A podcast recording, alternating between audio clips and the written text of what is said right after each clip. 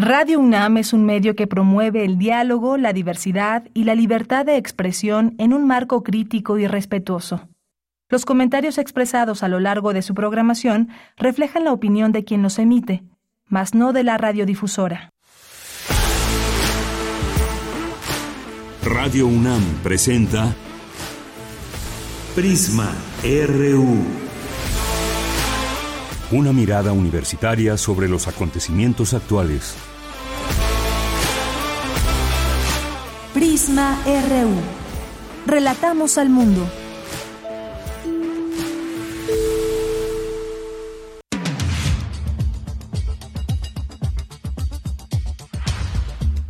Muy buenas tardes, muchas gracias por acompañarnos aquí en Prisma RU. Arrancamos la semana juntos hoy, lunes 14 de noviembre del año 2022. ¿Cómo estuvo su fin de semana? Platíquenos, espero que les haya ido muy bien. Participaron o no este, en esta marcha de sobre el INE que no se toca y quienes, eh, aquellas personas que eh, piensan que no se debe llevar a cabo una reforma. También hay opiniones encontradas en todo ello. Eh, estuvo ahí también importante destacar el discurso de José Waldenberg, que fue el único orador de esta marcha, que se replicó en distintas ciudades del país. Una marcha que, pues bueno, también ya hay una guerra ahí de cifras, las cifras oficiales, las cifras de organizadores que dan cuenta de pues de ello también, de cuántas personas habrán participado el día de ayer. Hoy vamos, por supuesto, a platicar y abordar este tema. Lo haremos eh, con el doctor César Astudillo Reyes, que es profesor de la Facultad de Derecho de la UNAM y ha sido catedrático de posgrado. Y entre sus líneas de investigación, pues está justamente todo este tema de eh, derecho electoral y él nos platicará. Él es una persona que abiertamente pues ha señalado estar en contra de que el INE tenga eh, pase por estas modificaciones o estas propuestas eh, que ha hecho desde presidencia el ejecutivo. Y bueno pues vamos a tener esta conversación con él. Por supuesto vamos a tener algunas de las eh, pues algunos extractos aquí de el discurso de José Goldenberg qué fue lo que dijo la respuesta del presidente también en un momento más en nuestro resumen informativo. Y también tenemos la colaboración hoy de Luis Guillermo Hernández que es periodista independiente que es uno de nuestros colaboradores en este espacio y que también nos hablará de este tema. Vamos a tener también en nuestra segunda hora vamos a tener la información universitaria y vamos a tener una entrevista con la escritora y coordinadora de la cátedra Carlos Fuentes de Literatura Hispanoamericana, Julia Santibáñez, porque nos va a platicar sobre bestiarios en las artes y letras hispanoamericanas, conversaciones entre historia natural y literatura, un evento que tendrá lugar en el Jardín Botánico. No se pierdan esta invitación. Hoy es lunes y en los lunes nos acompaña Otto Cázares a través de su cartografía RU. También tendremos cultura con Tamara Quirós. Quédense aquí en este espacio que es de ustedes. Recuerden las redes sociales, ahí nos podemos comunicar, arroba PrismaRU en Twitter y PrismaRU en Facebook. Mi nombre es Deyanira Morán y en nombre de todo el equipo estamos aquí presentes para llevarles toda esta información y desde aquí relatamos al mundo. Relatamos al mundo.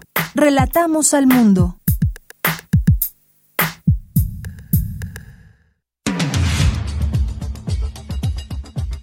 Es la una con seis minutos y en resumen en la información universitaria firman convenio de colaboración la UNAM y el Fideicomiso Centro Histórico de la Ciudad de México para realizar diversas acciones en materia de docencia, investigación y difusión de la cultura.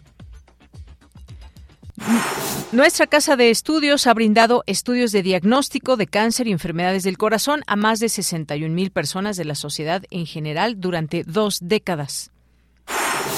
La antigua Academia de San Carlos inauguró la exposición Suave Trazo, cincuenta y tantos años de diseño gráfico, de Rafael López Castro, doctor honoris causa por la UNAM. Analiza el CISAN la situación laboral de los trabajadores en la industria del cannabis. Aseguran que la industria fomenta los empleos.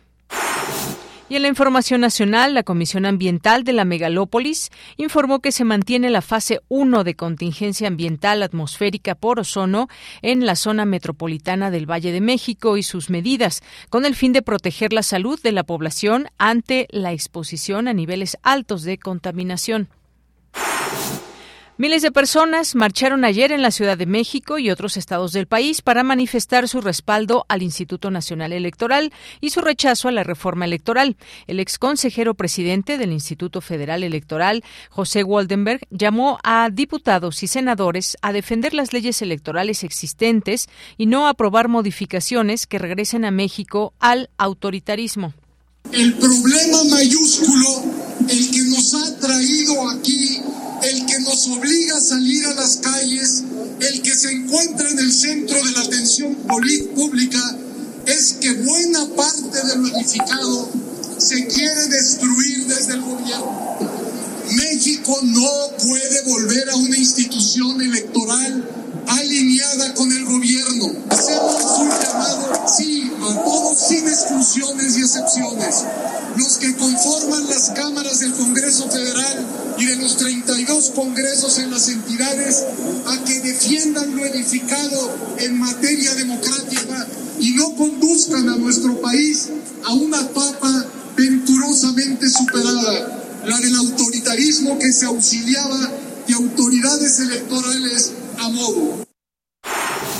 Bien, y en más información sobre este tema, esta mañana, por supuesto, el presidente Andrés Manuel López Obrador se refirió a esta marcha y aseguró que fue una excusa y una bandera en contra de la transformación del país. Escuchemos lo que dijo esta mañana. Lo de la supuesta agresión al INE no tiene fundamento. Lo que se busca es lo contrario, es fortalecer la democracia de nuestro país protegerla, porque todavía hay riesgos de fraudes electorales.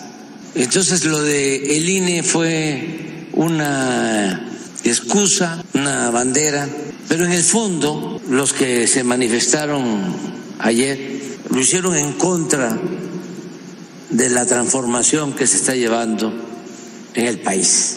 Lo hicieron a favor de los privilegios que ellos tenían antes del gobierno que represento. Lo hicieron a favor de la corrupción, lo hicieron a favor de el racismo, a favor del clasismo, de la discriminación.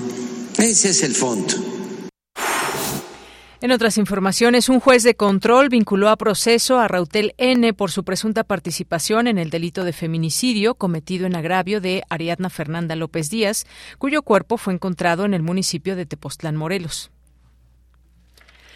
La, la, Confederación de las Cámaras Nacionales de Comercio y Servicios Turísticos estimó que para esta edición del Buen Fin, que se realizará del 18 al 21 de noviembre, se espera una derrama económica de 195 mil millones de pesos. Y en la información internacional, los presidentes de China y Estados Unidos, Joe Biden y Xi Jinping, abogaron este lunes durante un encuentro en el marco de la cumbre del G20 en Bali para fomentar e impulsar la cooperación y así evitar conflictos y hacer frente a los distintos desafíos globales. Hoy en la UNAM, ¿qué hacer? ¿Qué escuchar? ¿Y a dónde ir? Hoy Gaceta UNAM nos presenta en su portada No importa el resultado ni el gasto económico que implica ser fanático. El Mundial de Fútbol, un fenómeno totalmente emocional. Además, Gaceta UNAM publica un trabajo especial sobre el Día Mundial de la Diabetes, Obesidad y Sobrepeso, factores de riesgo para la diabetes infantil, la acumulación de malos hábitos en la alimentación, el abuso de productos ultraprocesados y la falta de actividad física son factores determinantes para la incidencia de la enfermedad. También nos presenta una nota sobre un mural de Diego Rivera que no se concretó en Ciudad Universitaria. El artista representó diversas actividades relacionadas con la química, como la producción de fierro, acero, cemento y vidrio, la extracción de minerales, así como la febrería, entre otras. Este lunes, Radio UNAM te invita a escuchar la serie Cancioncitas. En su tercera parte, esta serie continúa revisando año por año a partir de 1900 la producción musical en México, tomando en cuenta la diversidad de géneros, instrumentos, compositores e intérpretes, todo con detalles de eventos históricos, motivos y circunstancias que dieron origen a distintos temas musicales, En la opinión y crónica del arquitecto, escultor y estudioso de la música popular mexicana, Fernando González Gortázar, la serie Cancioncitas se transmite a partir de las 17 horas por las frecuencias universitarias.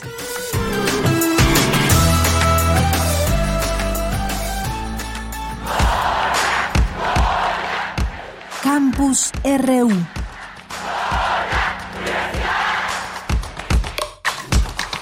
Una de la tarde con 12 minutos entramos a nuestro campus universitario, como todos los días aquí en Prisma RU, una mirada a lo que sucede en nuestra universidad. Hoy mi compañera Virginia Sánchez nos tiene la siguiente información. La UNAM y el Fideicomiso Centro Histórico de la Ciudad de México firman convenio de colaboración. Vicky, muy buenas tardes, adelante. Gracias, ella. Muy buenas tardes a ti y al auditorio de Prisma RU. La Universidad Nacional respaldará todo lo que se haga por el centro histórico de la Ciudad de México, la ciudadanía de esta urbe del país. Así lo señaló el rector Enrique Grau al firmar un convenio de colaboración de la UNAM con el fideicomiso del centro histórico de la Ciudad de México. Durante esta firma realizada en la Torre de Rectoría de Ciudad Universitaria, el rector resaltó que este espacio, el centro histórico, es muy importante porque alberga el gran barrio universitario y sus inmuebles emblemáticos como la Academia de San Carlos, el Colegio de San Ildefonso, la antigua Escuela de Medicina, el Palacio de Autonomía, el Museo UNAM hoy, entre otros. Asimismo, enfatizó, el centro histórico fue un sitio relevante para la vida universitaria y la dignificación de estos espacios, lo cual lo ha hecho muy atractivos para el turismo. Por su parte, el abogado general de la UNAM, Alfredo Sánchez Castañeda, resaltó que es la primera vez que se firma un acuerdo de estas dimensiones entre dichas instituciones, cuya vigencia será de tres años, y a través del cual se realizarán diversas acciones en materia de docencia, investigación y difusión de la cultura. Escuchemos al abogado general de la.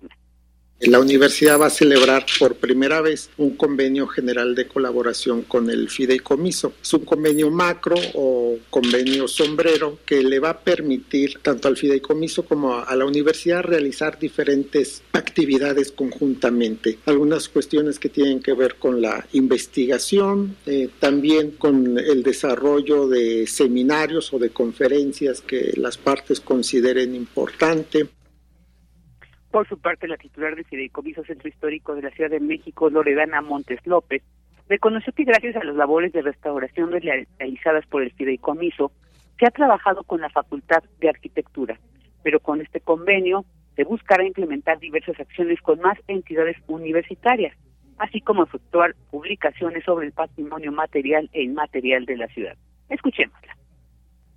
Pero el hecho de que este sea un convenio, un convenio más amplio, un convenio más general, yo creo que nos da oportunidad de, colarnos por muchas partes con esta gran institución que es la, UNAM. Hemos hecho muchas cosas juntos ya sin convenir.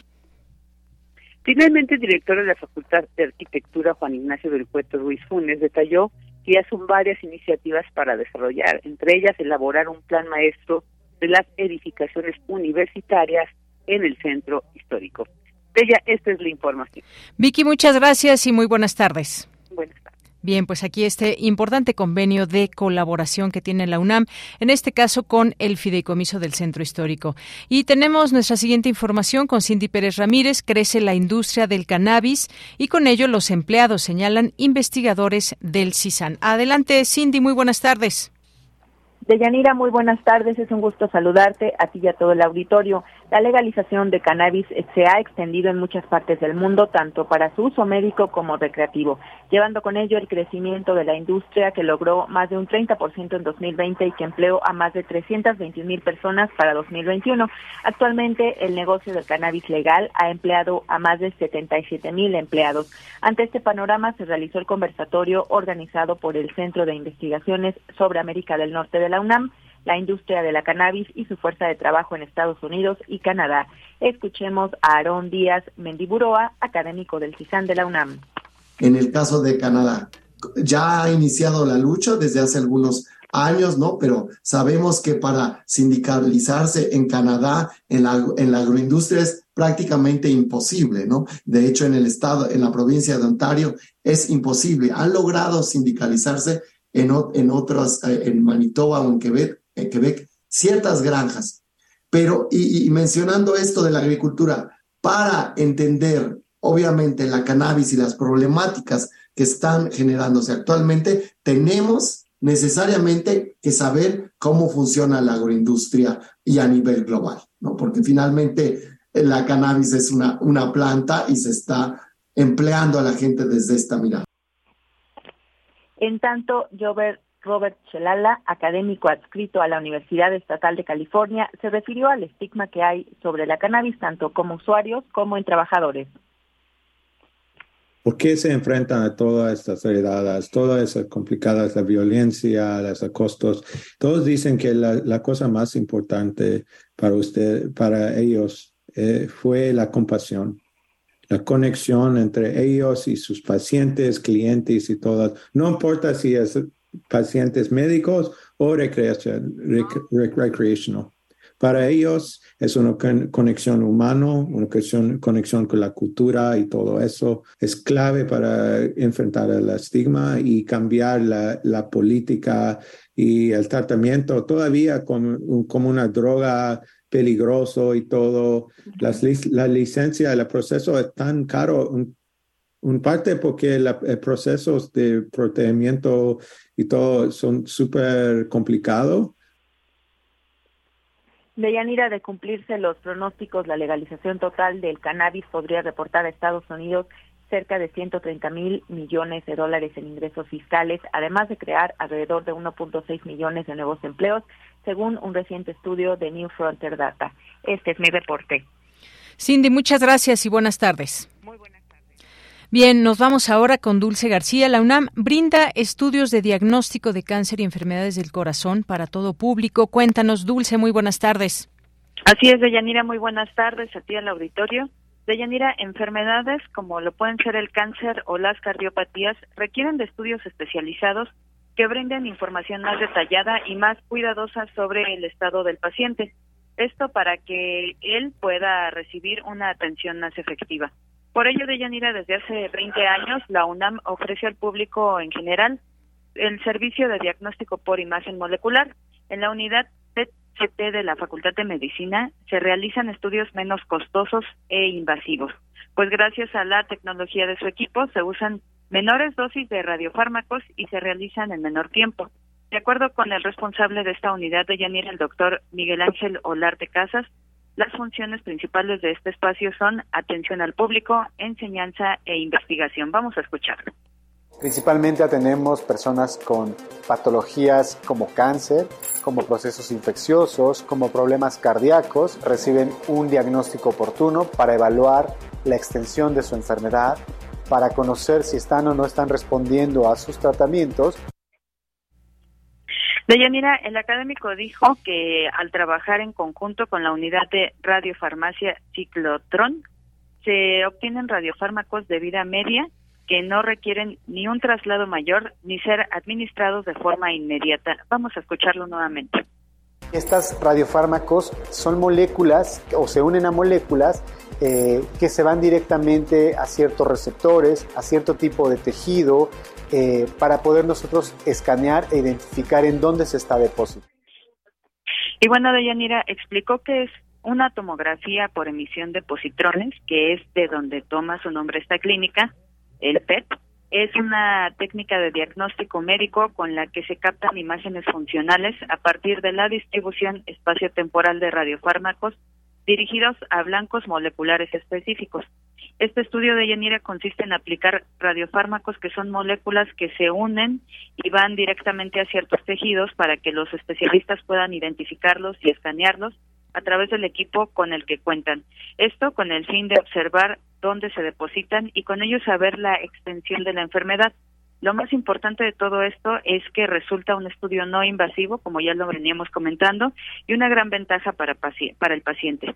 Cabe mencionar, Yanira, que la unidad radiofarmacia Ciclotron se han producido más de 250 mil unidosis en 20 años, con los más altos estándares de calidad para su uso en estudios de imagen molecular basada en PET.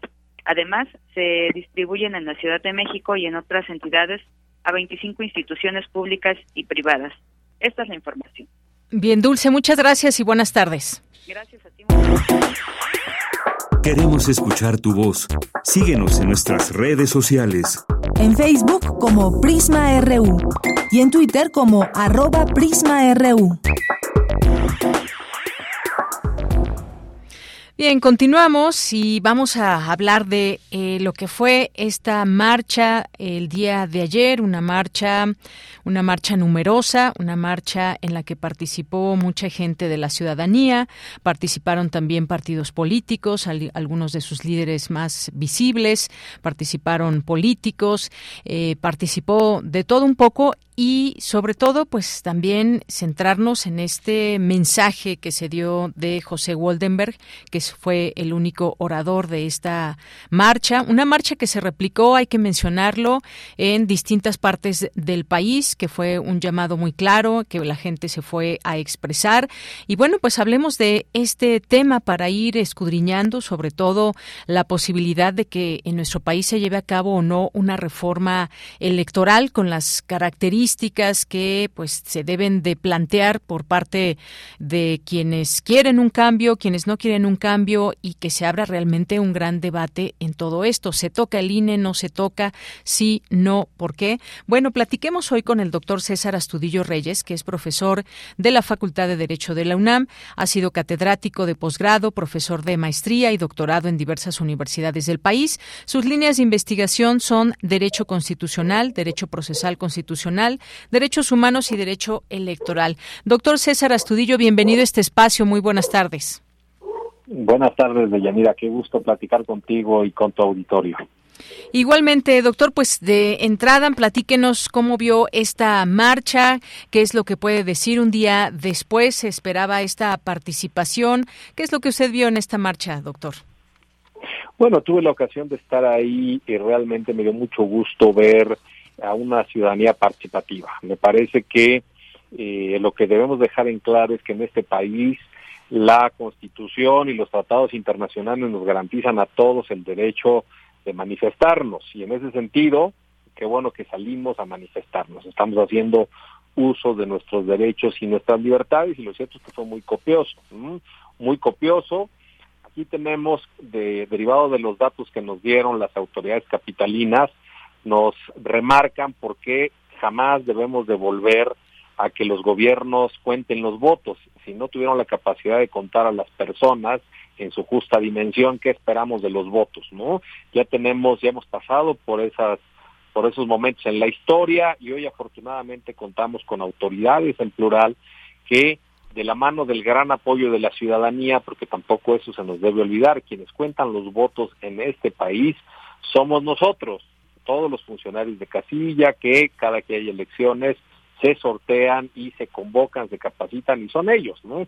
Qué bueno que hoy el, eh, el conteo de los votos está en manos ciudadanas y no en manos gubernamentales y este es uno de los temas a los que se quiere, regresar a que sean los gobiernos los que eh, probablemente, ni siquiera nos han dicho, pero no dudaría que con los siervos estos de la nación eh, se pongan o los funcionarios públicos se pongan a contar los votos y después esconder los votos que no les favorezcan y hacer fraude electoral. Hoy traen en una narrativa muy clara la idea de fraude, pero lo cierto es que hoy no ocurren fraudes en nuestro país, ¿no? Ocurrieron en su momento, pero eso lo hemos erradicado, pero claramente la intención es que ahora teniendo en sus manos las elecciones puedan acomodar las cifras de conformidad a sus intereses y eso claramente es una muestra de que sí está en su lógica realizar fraudes electorales cuando les convenga. Eso, repito, no, no lo permitamos.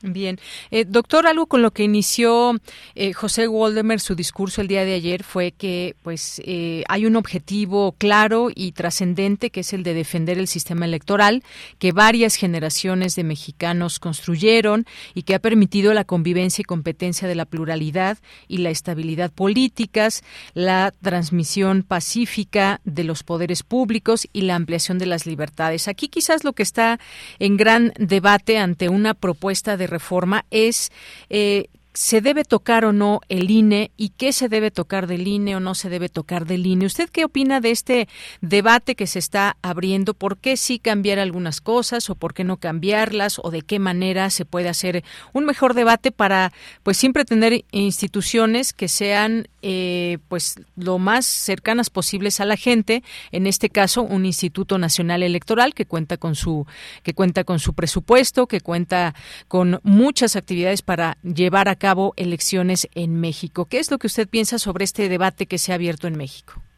Lo cierto es que ayer se centró mucho la atención en el, en el INE, pero lo que hay que decir es que eh, la construcción democrática de este país, en donde han participado luchadores sociales, hombres y mujeres, liderazgos políticos, en donde la oposición ha tenido un papel fundamental para irle arrebatando al gobierno en turno parcelas sobre las cuales tenían el control, se han básicamente proyectado en cuatro grandes acuerdos que además para darles fuerza y para garantizar que nadie los pueda mover tan fácilmente, son cuatro grandes acuerdos que están en la Constitución. Primer acuerdo, generación de pluralismo político para que no solamente un único partido político gobernara. Segundo acuerdo, creación de instituciones técnicas, autónomas, independientes, neutrales. Tercer acuerdo, eh, generar condiciones equitativas para la competencia electoral. Cuarto acuerdo, crear un sistema nacional de elecciones a nivel nacional. Realmente la iniciativa presidencial apoyada por Morena busca revertir en gran medida los ejes centrales de cada uno de estos acuerdos, de cada uno. El, lo del INE básicamente va al segundo de ellos porque ante instituciones técnicas profesionales, que eso nos ha llevado más de 30 años su construcción, hoy se dice no, pues que regresen los políticos, porque el Ejecutivo podría proponer algunos y claramente sabemos qué perfil, en qué perfiles está pensando, en expolíticos, en líderes políticos de antaño que han estado en la lucha, pero también hay que decirlo, que desde hace décadas están instalados en puestos de representación y en ese sentido están pensando en ellos, de tal suerte que su idea es que las decisiones técnicas de en dónde se debe instalar una casilla, por decir nada más un ejemplo, hoy piensan convertirlas en decisiones políticas para decir, no, lo que nos interesan no es que se instale aquí, sino mejor que se instale aquí porque ahí sacamos ventaja. Buscan hacer eh, que todo aquello que antes pasaba por un análisis riguroso, técnico, abierto a escuchar a los distintos partidos, sus expectativas, sus intereses, hoy se ha establecido con directrices, además nacionales, para que esto tenga repercusión en todos los, eh, en todas las elecciones de nuestro país y se tomen con criterios de interés, con criterios políticos, claramente eh, orientados a que Morena y sus aliados puedan permanecer en el gobierno de este país durante décadas. Es decir, si nosotros vemos lo que realmente están eh, queriendo avanzar, si nosotros vemos el bosque y no los árboles, lo que están tratando de hacer es generar un nuevo sistema hegemónico basado en Morena y en sus aliados para que permanezcan en el poder durante décadas tal cual como en el siglo pasado lo logró hacer el PRI durante siete décadas. Es, buscan establecer una cuestión semejante y sobre ello, digamos, como ya pasamos esas repercusiones y ya cambiamos y hoy estamos en un entorno de mayores libertades, realmente eh, hay que oponernos a volver a un pasado del cual ya tuvimos mucha noticia de hasta dónde podía llegar para mantenerse en el poder.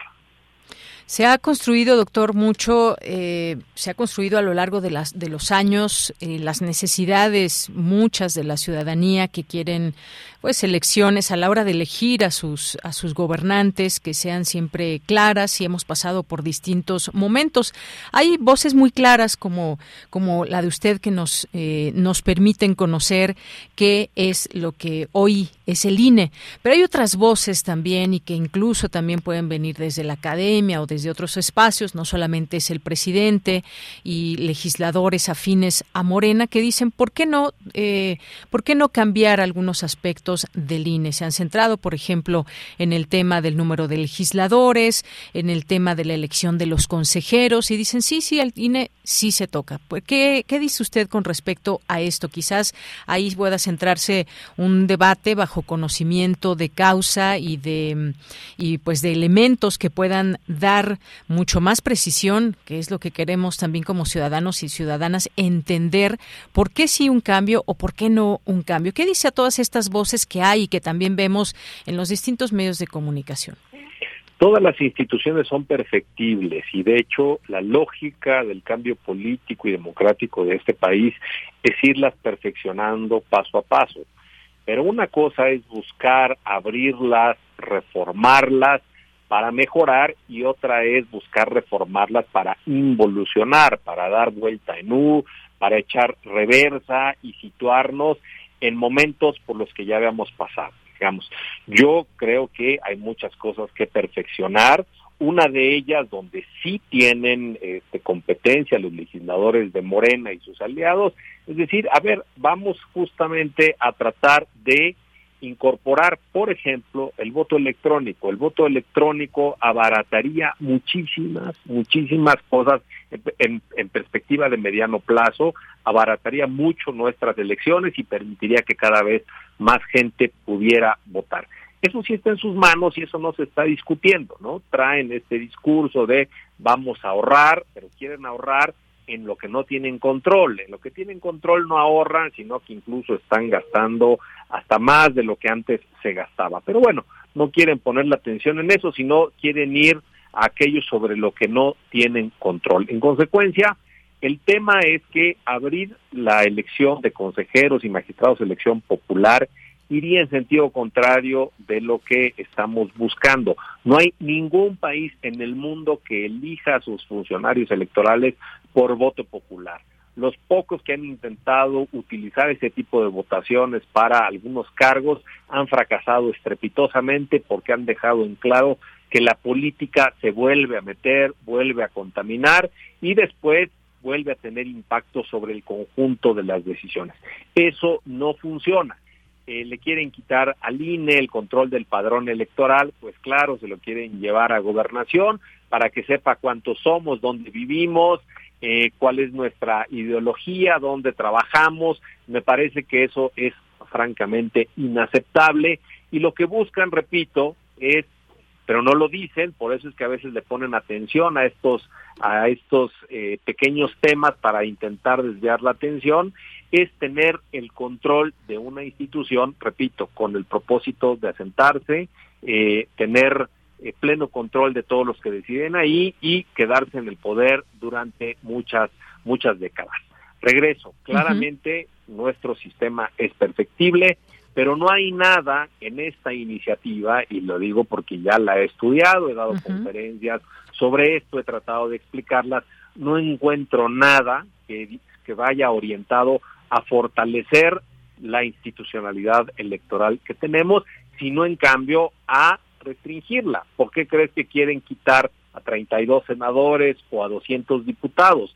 Porque se los quieren quitar a la oposición para que ellos como grupo gobernante les sea más fácil tomar las decisiones que hoy se les están complicando. ¿Por qué quieren ampliar la propaganda gubernamental? Bueno, para que eh, esto que ya estamos viendo hoy, de que hay pintas, hay bardas, hay espectaculares, no sea, hoy en día eso es sancionado, sancionado por la legislación, lo que quieren es prácticamente que ya no haya ninguna línea divisoria entre la pre-campaña y la campaña, sino que desde cuatro o cinco años todos los que aspiren a eh, postularse para un nuevo cargo de elección popular puedan hacerlo prácticamente sin ningún tipo de restricciones. Repito, sobre eso ya pasamos, ya hemos visto las influencias negativas que eso tiene, pero ellos quieren dar reversa, echar una vuelta en U, regresarnos a un pasado del cual, el cual afortunadamente ya dejamos atrás. Bien, doctor, usted hizo una, una columna muy, muy interesante ahí en El Economista donde habla de lo bueno, eh, lo malo y lo peor de la elección popular de consejeros y magistrados electorales, estos puntos específicos. Y en la parte donde se refiere a lo bueno de esta iniciativa, dice es que transparenta el interés de todos los partidos políticos que han gobernado en los últimos 30 años de tener injerencia en el arbitraje electoral. Me gustaría que nos platique un poco de esto y ya que estamos hablando de lo perfectible de, de este INE. Claro, lo único bueno es que deja ver que ahora Morena, como en su momento fue el PRI, como en su momento fue el PAN, como en su momento fue el PRD, los demás partidos no, porque no tenían, no han tenido nunca la capacidad real de incidir, pero estos sí eh, han mostrado siempre las ganas de tener al árbitro de su parte para que les pueda favorecer.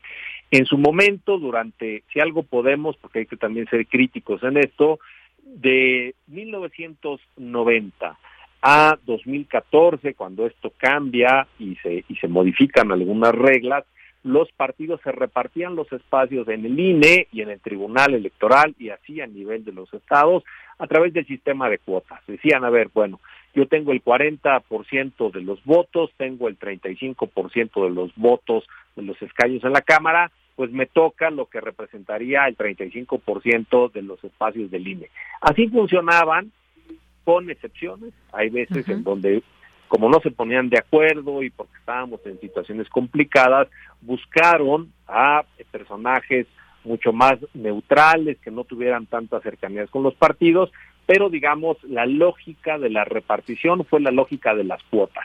Y en esto hasta la Suprema Corte participaba, hay que decirlo, la, corte, la Corte ha tenido sus cuotas, sobre todo en el Tribunal Electoral del Poder Judicial de la Federación. ¿Por qué? Porque, repito, quieren hacer valer su fuerza para tener a representantes allá adentro. Bueno, lo único bueno de esto es que transparenta eso, que todos quieren meterle mano al árbitro, ¿no? Pero justo, Hoy estamos en un entorno en donde hemos ido poniendo reglas para que esta, estos intereses de politizar a los órganos estén contenidos, pero lo que no podemos hacer es dar un salto al vacío y decir, bueno, como, como todos los partidos tienen interés, mejor ya nos repartamos esos puestos.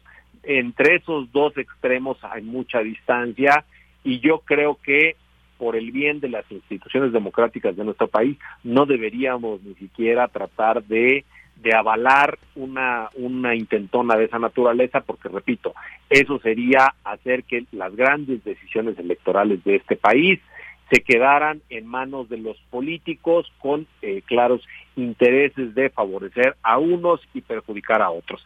Eso ya lo vivimos, en consecuencia, no me parece, digamos, lo único bueno que encuentro ahí es que se desenmascaran los partidos en el interés de tener el control de los árbitros, pero fuera de eso no encuentro nada bueno en esta iniciativa. Hay cosas muy técnicas, pero repito, para eso estamos los expertos, para explicarlas, porque si nosotros eh, nos ponemos a discutir cada uno de estos temas, podríamos decir, bueno, aquí se podría hacer esto y esto y esto. Si lo vemos integralmente, repito, es muy importante que quienes nos están escuchando tengan claro, lo que quieren es tener el control de las elecciones para quedarse tres, cuatro, cinco décadas en el ejercicio del poder. Bien, y por último, doctor, eh, para llegar a ser un consejero electoral, un magistrado electoral, eh, hay procesos muy claros para llegar a todo ello.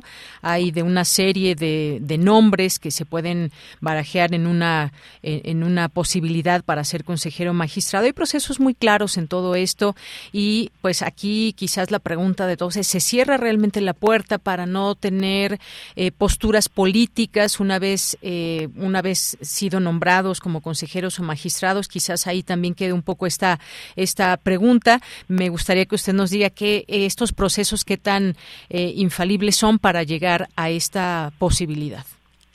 Bueno, los procesos realmente están muy bien perfilados y en la Constitución.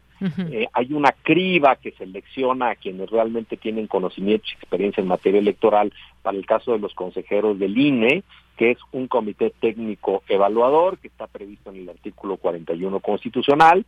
En el caso de los magistrados electorales federales, esa criba la realiza la Suprema Corte de Justicia de la Nación. Pero lo cierto es que sí, eso tampoco inmuniza a quienes son seleccionados de después de estar claramente del lado del poder, del lado de intereses partidistas. Recientemente eso lo vimos en el Tribunal Electoral, donde un magistrado que asumió la presidencia claramente, claramente había sido cooptado por este gobierno. Lo vimos, lograron removerlo, pero ahí está la manifestación más clara de que los procesos no inmunizan a que si no los pueden cooptar previamente, los puedan cooptar en el ejercicio de sus atribuciones, pero también en eso hay que llamar a la responsabilidad de los actores. La selección de los magistrados actuales pasó por la Corte. La Corte nunca dijo, yo los seleccioné por esto, por esto y por esto, y hoy estamos viendo que la Corte fue permeable a las llamadas de los senadores para para ser consecuentes de que les dijeron, oye, deja pasar a este, deja pasar a este. Eso está documentado y también hay que decirlo, la Corte tiene mucha responsabilidad en las crisis que han pasado, sobre todo los tribunales electorales y esta integración en específico. Muy bien. Pues doctor, muchas gracias como siempre por eh, conversar con nosotros sobre este tema tan importante luego de esta manifestación que ayer vimos muy numerosa y que lleva también esta petición ciudadana. Muchísimas gracias. Estoy como siempre para a tus órdenes y qué bueno, qué bueno platicar contigo y con tu auditorio. Saludos. Igualmente, doctor, hasta luego. Muy buenas tardes y gracias al doctor César Astudillo Reyes, profesor de la Facultad de Derecho de la UNAM. Ha sido catedrático de posgrado, profesor de maestría y doctorado en diversas universidades del país. Sus líneas de investigación, Derecho Constitucional, Derecho Procesal Constitucional, Derechos Humanos y Derecho Electoral. Sobre este tema, del cual pues quisimos hablar, él participó en la marcha, como bien nos eh, dijo, y nos da sus puntos de vista, análisis sobre esta reforma electoral y los puntos que, que conlleva eh, esta eh, reforma que se pretende, por qué sí, por qué no, qué puntos y cómo está todo este tema también de lo que hay con consejeros, magistrados electorales y más. Continuamos. Prisma RU. Relatamos al mundo.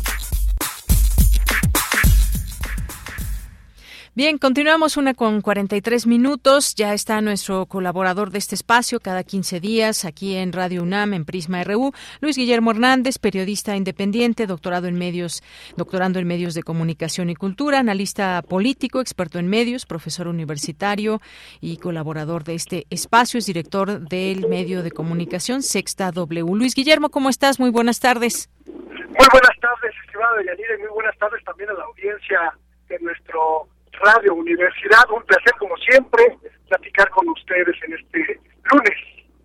Lunes, un día después de esta marcha eh, a favor del INE, el INE no se toca, entre otras, entre otros hashtags que también se posicionaron en, redes sociales. Pues, ¿qué te pareció ya desde tu punto de vista de análisis esta marcha, la participación que hubo, sobre todo aquí en la Ciudad de México, la guerra de cifras y también una marcha que, como decía, se replicó en distintas ciudades del país?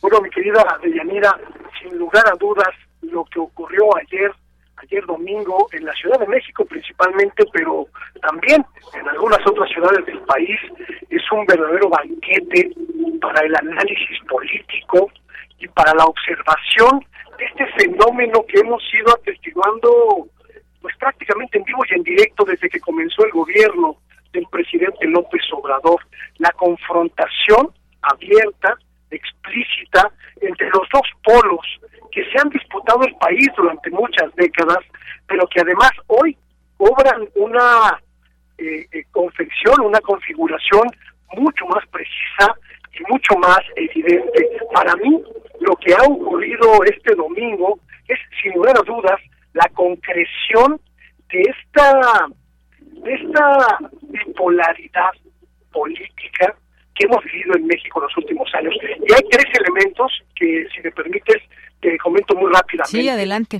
El primero de ellos, el más significativo, la incapacidad que tuvo la oposición prácticamente toda unida eh, en torno de, el símbolo del INE para arrebatarle al gobierno del presidente López Obrador el máximo símbolo de la política en México, que es el zócalo de la Ciudad de México.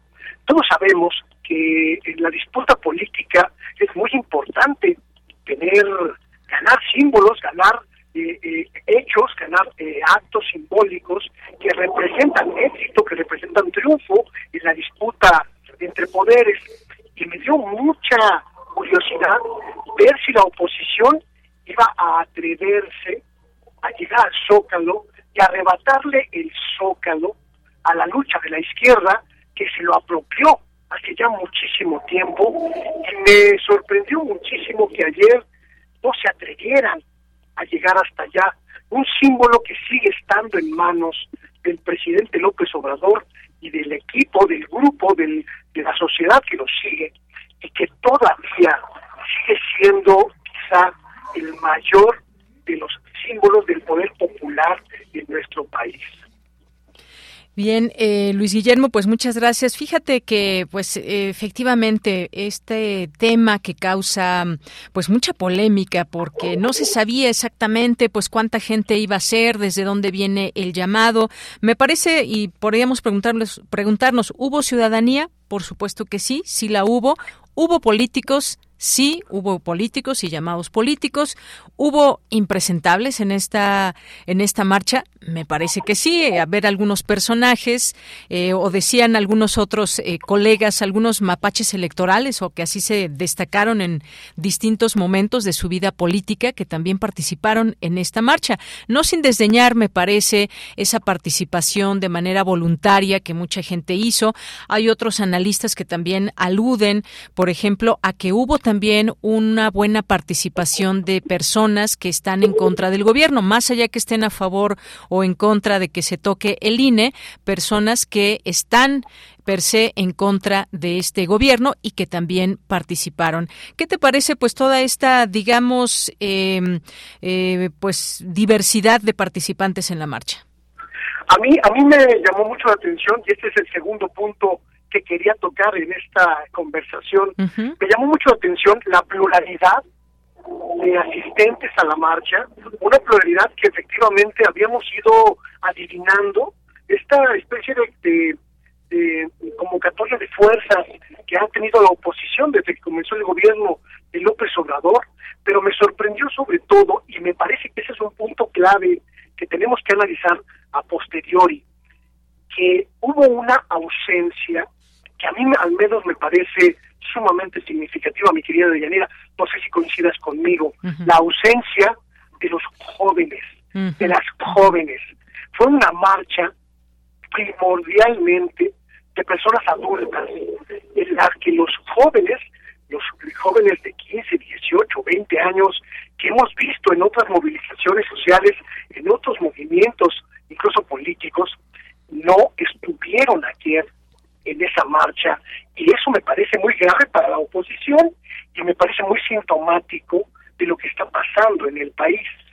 Me parece un punto que tocas muy importante, esta ausencia de los jóvenes. Efectivamente, sí participaron algunos jóvenes, por ahí viví algunos videos y demás, pero fíjate, un participante, por ejemplo, de Cancún, Quintana Roo, que me hizo llegar videos y me hizo llegar sus puntos de vista, él participó como parte de esta, de esta marcha, de este llamado, y me decía, algo que tengo que decir es que no vi jóvenes, vi una ausencia muy clara en esa marcha, te estoy hablando de que no hubo jóvenes, cosa que podemos ver desde eso que nos mencionas aquí, una gran cantidad de jóvenes, pues efectivamente no, no la hubo. Los hubo, por supuesto, pero no fue una marcha que se nutriera de muchos jóvenes. Esto es importante mencionarlo. ¿Eso qué nos dice Luis Guillermo?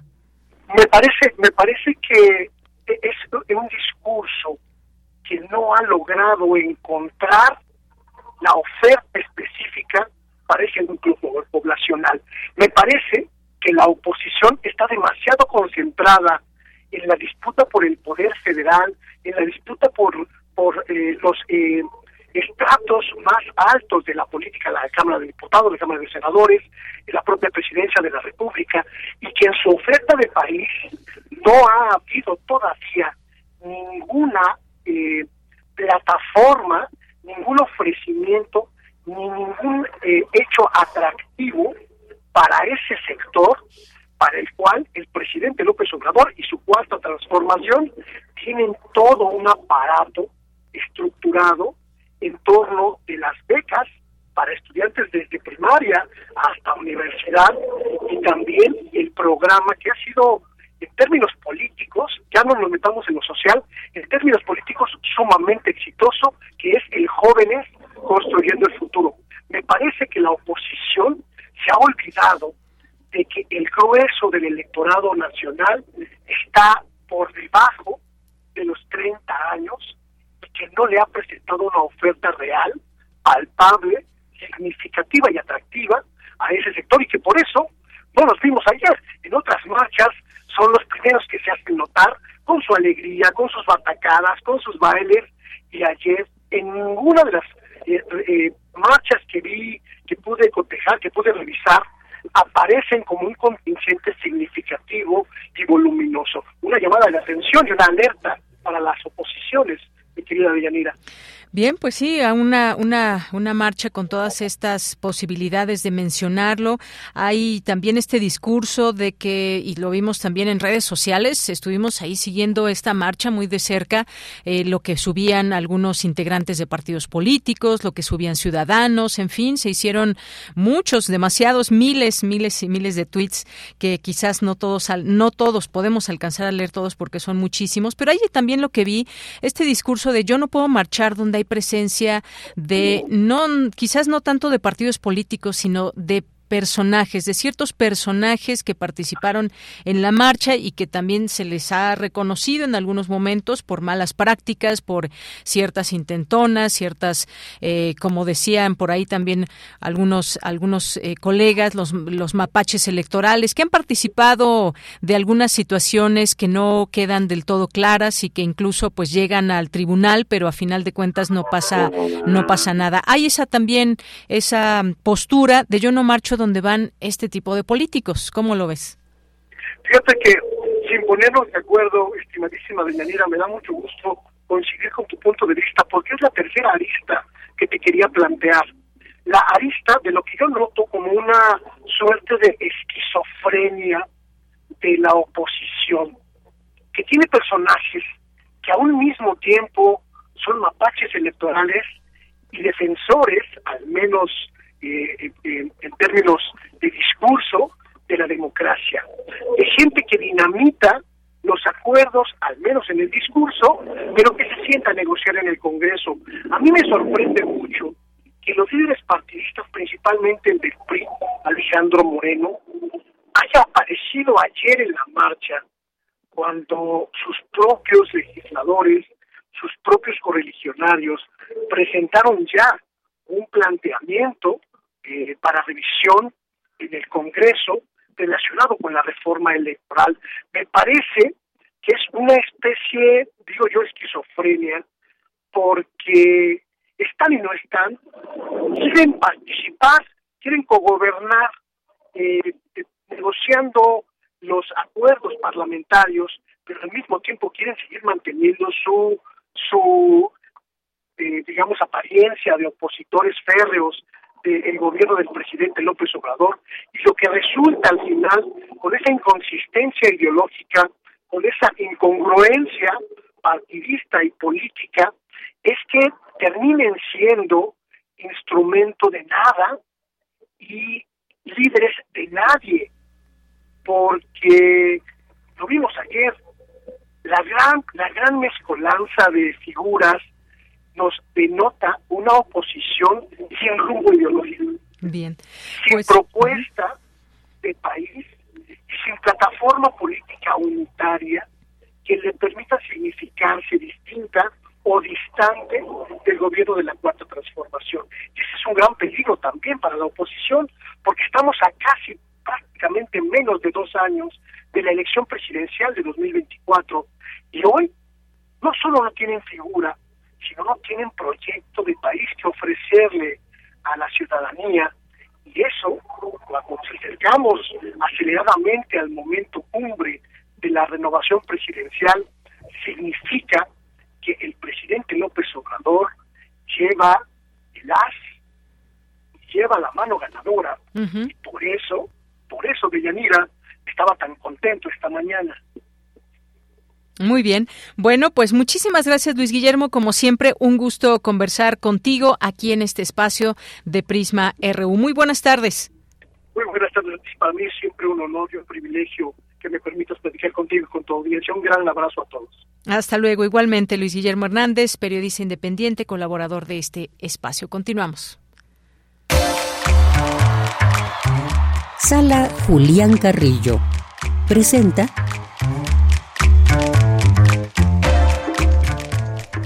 Bien, pues ya estamos aquí con Montserrat Muñoz, que nos tiene siempre muchas invitaciones. ¿Cómo estás, Monse? Muy bien, muchas invitaciones. ¡Uh! Gracias, Deyanira, equipo de Prisma RU, por supuesto, a quienes escuchan Radio Universidad, a quienes nos siguen también en redes sociales.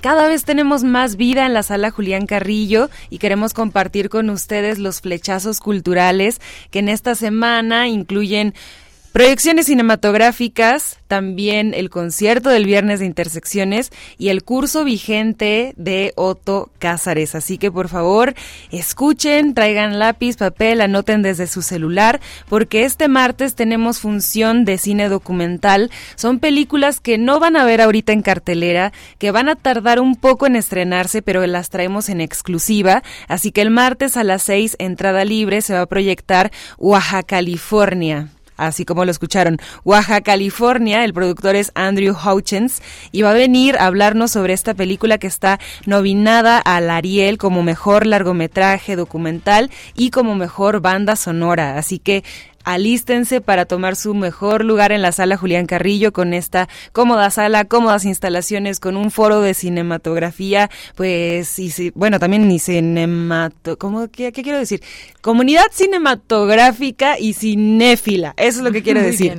Van a conocer personas interesadas en el cine al igual que ustedes, entonces los esperamos mañana a las seis y también si tienen pues ahí un poco más de apetito cinematográfico, los miércoles celebramos el cine Club Radio Cinema que presentamos este miércoles igual a las 6 de la tarde, entrada libre, banda aparte de Jean-Luc Godard, que es, bueno, ustedes recordarán y si no van a conocer esta icónica escena donde tres jóvenes recorren el Louvre, el Museo de Francia, en tiempo récord, en nueve minutos. Todo mundo ya después ha querido reproducir o recrear esta escena, así que por favor vengan, conozcan, conozcan a este cineasta que, bueno, pues recientemente trascendió, pero sigue vivo a través de sus películas. Así que el miércoles Cineclub Radio Cinema les esperamos. También el jueves tenemos proyecciones en el cine, eh, perdón, tenemos eh, conversaciones, ahí está. Tenemos conversaciones. Esta ardilla me está girando así porque son flechazos que ahí van.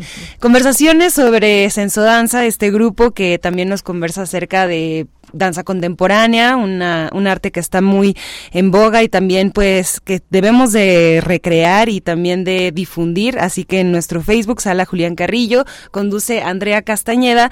Tenemos eh, esta transmisión a las 7 de la tarde, a las 6, perdón. Así que los jueves también conéctense. Por cierto, ya les pusimos la agenda cultural con todos los carteles, con los horarios en el Facebook para que lo vayan a consultar. Y bueno, también ustedes saben que el viernes tenemos de entrada libre conciertos en intersecciones de Radio UNAM. Este viernes nos va a tocar disfrutar del metal alternativo de Lune La Shiva. Es una banda de las mejores ahorita en la escena y digo mejores porque pues se han dedicado muchísimo a estrenar su nuevo álbum que lo vamos a disfrutar aquí totalmente en vivo. Si les gusta el metal, el metal alternativo, el metal sinfónico, si se visten de negro y van al chopo o si se vestían de negro y ya no van al chopo pero tienen ganas de conocer música mexicana en este género, por favor asistan. Y bueno, el curso de Otto que sigue vigente los sábados, este sábado ya, em, empieza. Eh, bueno, Otto Casares es una enciclopedia andante, así que tendrá muchas eh, recomendaciones, eh, transgresiones, interdisciplinas entre la pintura, entre la música, entre personajes que se han dedicado a lo largo de la historia del arte a imbricar e hibridar también diferentes ramas artísticas. Ya nos contará, espero, más eh, de viva voz aquí Otto Cázares en este programa. En unos momentos, en la segunda hora ya casi. Exactamente, entonces dejaré un poco de detalles para que él no lo cuente, pero si quieren inscribirse, por favor, escriban al correo cursosrunam.gmail.com, ahí los atendemos, también les acabo de tuitear esta información para que no se me vaya a ir aquí ningún detalle. Y pues muchas gracias de Yanira, equipo de Prisma RU, también con el favor de la internet transmitiendo hasta el mundo mundial. Entonces, acérquense a nuestra programación digital, asistan a Adolfo Prieto número 133 aquí en el corazón de nuestras instalaciones. Y síganos para conocer más actividades los lunes en esta sala Julián Guerrillo virtual y agenda que pues ya casi cerramos el año, pero viva. Claro que sí. Bueno, con esta música nos despedimos justamente para que se animen a venir a escuchar Intersecciones. Muchas gracias, Monse. Hasta luego. Con esto nos damos al corte. Regresamos a la segunda hora de Prisma RU. Queremos escuchar tu voz. Síguenos en nuestras redes sociales. En Facebook como Prisma RU y en Twitter como arroba PrismaRU.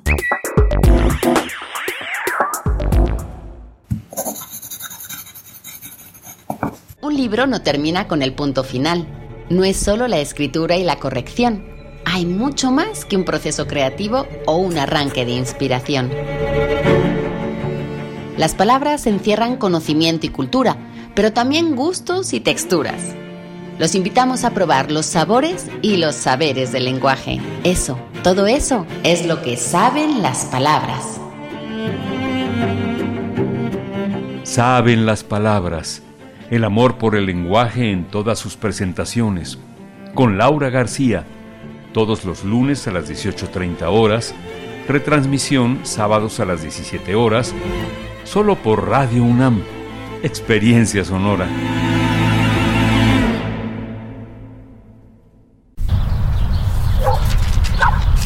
Mira, aquí está la compu para los niños y si nos alcanza. No, el precio no incluye IVA. No nos alcanza. Otra vez iba a comprar algo. Y no podemos por el IVA. En el Partido del Trabajo impulsaremos el programa IVA 10 y lucharemos para reducir el IVA al 10% para que bajen los precios en todo lo que compras. El PT está de tu lado. La piedra y el yemo activo afectan tu cerebro, te matan las neuronas y son muy adictivos. Yo sé lo que te digo, pues he sido testigo. Piensa más en tu gente, tu vida y tus amigos. Escucha lo que te digo, pues es verdad. El negocio de la droga es algo que termina mal. Escucha bien, hermano, porque esto te hace daño. El negocio de la droga es algo que termina mal. Esto siempre acaba mal, acaba Si necesitas ayuda, llama a la línea de la vida 800-911-2000. Te invitamos a seguir la transmisión del curso Muerte y Transfiguración de un gran autor, el legado de Marcel Proust a 100 años de su muerte, que impartirá Luz Aurora Pimentel. Para explorar ese paraje oscuro, a veces informe de nuestra subjetividad habremos dado un paseo por el maravilloso paisaje accidentado de las horas de lectura y reflexión al que nos invita la obra de Marcel Proust. Los miércoles 5, 12, 19, 26 de octubre y 9, 16 y 23 de noviembre a las 17.30 horas a través del canal de YouTube de Cultura en Directo.unam. Más información en grandesmaestros.unam mx o escríbenos a grandesmaestros.unam.mx. No te lo pierdas. Queremos escuchar tu voz. Síguenos en nuestras redes sociales. En Facebook como Prisma RU y en Twitter como arroba PrismaRU.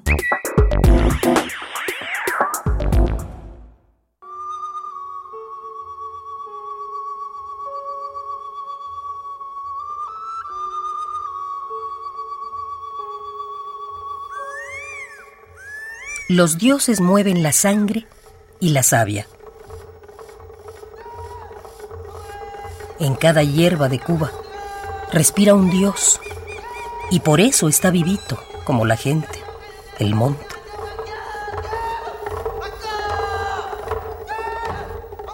El monte, templo de los dioses africanos, morada de los abuelos africanos, es sagrado y tiene secretos.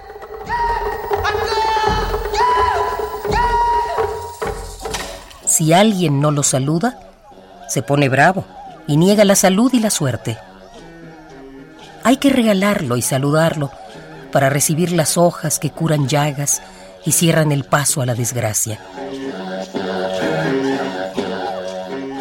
Se saluda al monte con palabras rituales o las palabras que salgan. Cada cual habla con los dioses como siente o puede. Ningún dios es del todo bueno ni del todo malo. Lo mismo salva que mata.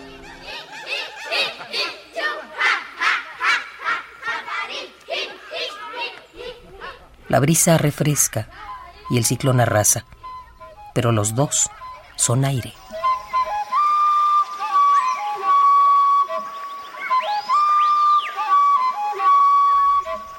Creen los esclavos. Eduardo Galeano.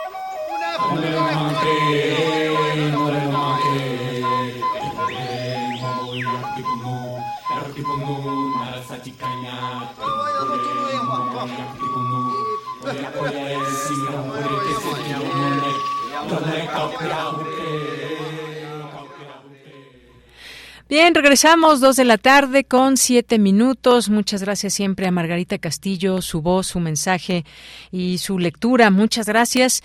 Son las dos con siete minutos y tenemos todavía mucha información en esta segunda hora de Prisma RU. Vamos a tener eh, a Julia Santibáñez en un momento más que nos va a hablar de un, e, un, evento que se va a llevar a cabo en el Jardín Botánico. Tenemos a Otto Cázares, tenemos a Tamara Quirós, que tiene como invitado al cantante Pablo Amad. Así que no se pierdan esta segunda hora de Prisma RU. Gracias a todas y todos ustedes que nos escriben, que están por aquí, eh, pues mandándonos un mensaje, una foto, un video, que nos comentan sobre los temas que vamos aquí tocando en arroba Prisma RU en Twitter y Prisma RU en Facebook. Gracias a Jorge Fra, que nos escribe por aquí. Muchas Muchas, muchas gracias como siempre a Guerrero. También nos escribe por aquí. A Videandrómeda nos dice muchas gracias aquí también que está de acuerdo. ¿Está de acuerdo con quién? ¿Con Mario Navarrete? A ver, sí, que nos dice Mario Navarrete, pues qué lamentable esto que Nota dice que suma pero a mí y seguramente a muchos resta. Muchas gracias aquí por los comentarios. Gracias a ver quién más está por aquí. Refrancito nos dice la gente muy enojada y varios grupos que iban notablemente convencidos, pero bloques de gente que solo gritaba lo que decían papelitos y no accedieron a contestarme alguna pregunta. Estuvo el PRD y Antorcha Campesina y relacionados con Va por México, Unidos y Chalecos MX. Muchas gracias aquí por este video que nos envías y este comentario aquí a través de nuestras redes sociales. Ricardo Yahuaca, muchas gracias también. José Luis León nos dice, en efecto, no hubo jóvenes en las marchas de ayer, en parte porque no hay propuesta de la oposición para la juventud. Bueno, en sentido estricto, no tienen propuesta en ningún ámbito, salvo ir en contra de todo lo que proponga la 4T. En el caso del INE, su opción es que siga igual. Muchas gracias, José Luis León, aquí por tu comentario. Refrancito nos dice muy buena tarde. Ayer me tocó andar en Morelia y fui a la marcha para registrar las impresiones. Debo decir, fue grande, grande, pero de 15 personas que les pregunté sobre la reforma, 15 no sabían de qué era y decían que era porque el presidente quiere desaparecer el INE. Pues creo que das en un punto muy importante, Refrancito, hay mucho desconocimiento de la información y hay también un discurso que pretende permear en torno a una supuesta desaparición del INE, que no es así. Eso sí hay que estar bien informados. Ah, Silvano Aureoles de Michoacán, que acaba de dejar su mandato como gobernador y que no dejó muy buenas cifras, por cierto, comentario aparte, estuvo en la marcha aquí en la Ciudad de México, en todo su derecho, por supuesto, eh, parte también de la parte política que participó ayer en la marcha.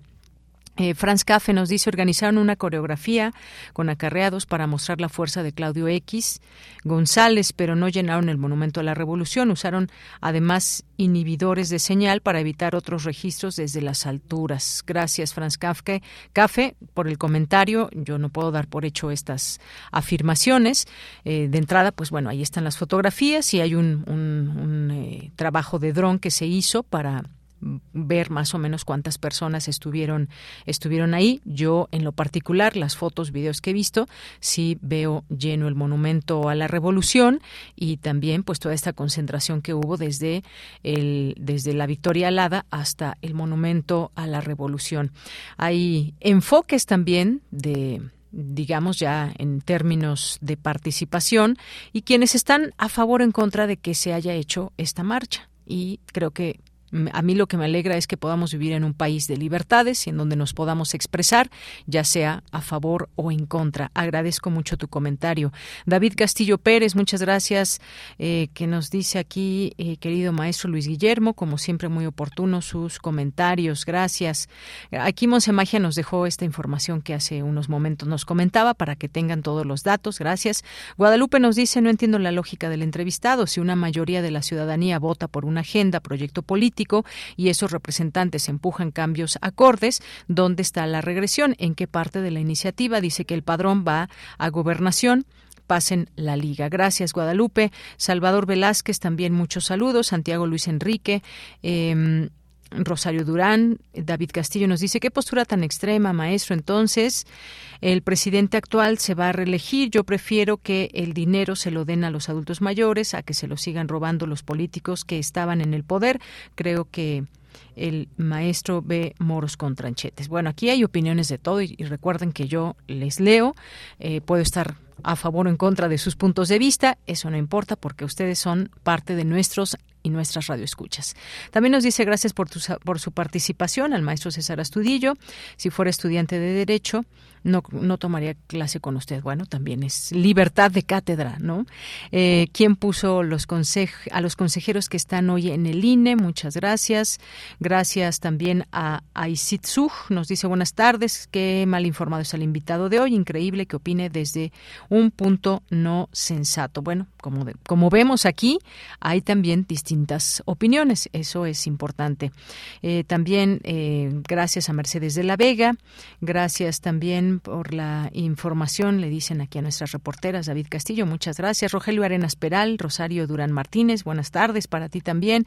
Dice, ¿de cuándo acá los moralinos de diputados y senadores dicen que afecta nuestra salud y lo que pasa es que no quieren competencia? Esto con respecto a esta nota que nos traía hace unos momentos Cindy, crece la industria de cannabis y con ello los, los empleados. Muchas gracias. Rosario Durán. Eh, Otto Cázares, que en un momento estará aquí con nosotros hablándonos de este curso trans indisciplinados. Ya nos platicará él los detalles porque inicia ya el próximo sábado. Eh, David, también muchas gracias. Aquí Patricia León y pues bueno, también les queremos hacer recordar una invitación que ya aquí en este espacio comentábamos hace unos días y lo hacemos porque es mañana ya y es que la Secretaría General del Comité Ejecutivo Radio Estunam invitan a la comunidad universitaria a la charla que impartirá Sandra Monroy, del libro Jódete Cáncer. Hay invitados especiales, Carlos Hugo Morales Morales, secretario general del Estunam, Otto Cázares, por cierto, también estará el día de mañana. Eh, estarán moderando Laura Palomares eh, Maraver, eh, periodista, y Julio César Domínguez Galván, consejero universitario. Esto se llevará a cabo en el auditorio del Museo Universitario Arte Contemporáneo, el MUAC, mañana, martes 15 de noviembre a las 10.30 horas. El aforo es pues para todas las personas que quieran acudir, máximo para 150 personas y pues también se va a transmitir a través de YouTube por si lo quieren seguir en el YouTube de Radio Estunam. Así que les hacemos esta invitación. Ya aquí con nosotros ha estado Sandra Monroy y bueno, creo que una, una eh, charla que impartirá que sin duda será importante, interesante escuchar su voz y por supuesto leer lo que nos dice en su libro, en Jódete Cáncer. Así que dejamos esta invitación y nos vamos ahora a la información en esta segunda hora de Prisma con exposición Honra en el trabajo visual de Rafael López Castro, doctor honoris causa por la UNAM. Cindy Pérez Ramírez nos tiene la información.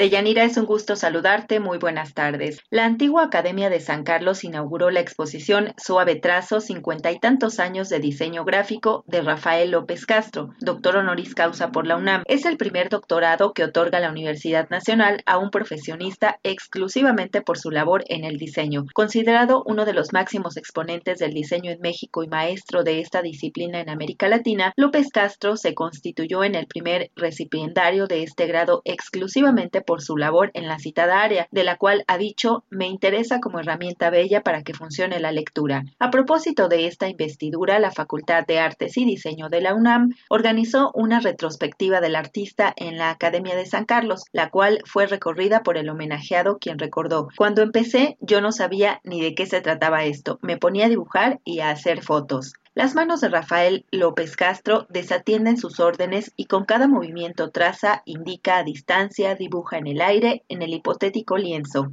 En permanente evocación, el artista señala sus colores, creaciones contenidas en carteles, portadas de libros, logos para la memoria de una sociedad apresurada que contrasta ahora con sus pausados pasos. En la sala de exposiciones Galerías 1 y 2 se aprecia el trabajo que en su mayoría fue elaborado a mano durante medio siglo por quien se nutre de la historia de México y su cotidianidad. Son 83 obras representativas colocadas sobre las paredes y otras expuestas dentro de vitrinas. El creador de origen jalisciense les dio rostro autoral a las obras literarias en los libros de Darwin, Shakespeare, Goethe, las portadas de portentosas obras escritas como El Popol Vuh, Pedro Páramo de Juan Rulfo, Balún Canán de Rosario Castellanos, La Ley de Herodes de Jorge Ibargüengoitia y de esa serie de lecturas mexicanas del Fondo de Cultura Económica a las creaciones de Efraín Huerta, José Emilio Pacheco, Alfonso Caso y las ilustraciones a El Llano en Llamas de Rulfo, incluso a la portada del libro México Tenochtitlan del fotógrafo Francisco Matarrosas.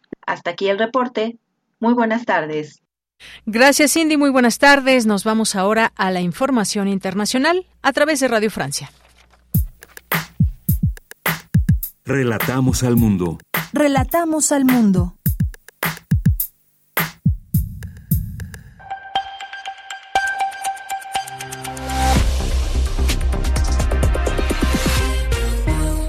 Bienvenidos a este flash informativo de Radio Francia Internacional. Pilar Pérez lo hace en los controles. Hoy es lunes 14 de noviembre y así comenzamos.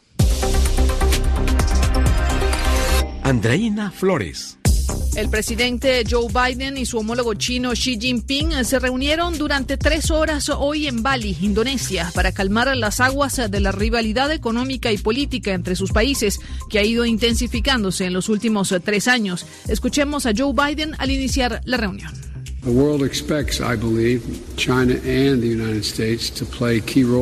El mundo espera que Estados Unidos y China jueguen un papel clave en el cambio climático, la alimentación y la seguridad, que seamos capaces de trabajar juntos, dijo Biden. Con respecto a la guerra en Ucrania, ambos coincidieron en rechazar el uso del arma nuclear.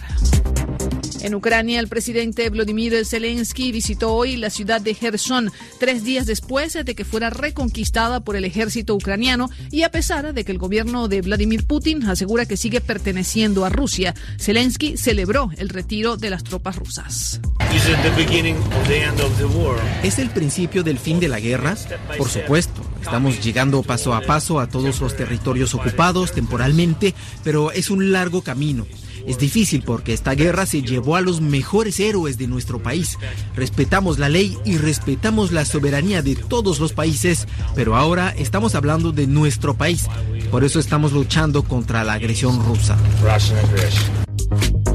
Esta mañana Francia y Reino Unido firmaron un nuevo acuerdo de cooperación para frenar la migración ilegal a través del Canal de la Mancha. En el documento hay dos puntos fuertes, mayor financiamiento para aumentar el número de policías de frontera y una mejor recolección de información para desarticular las redes de tráfico de migrantes.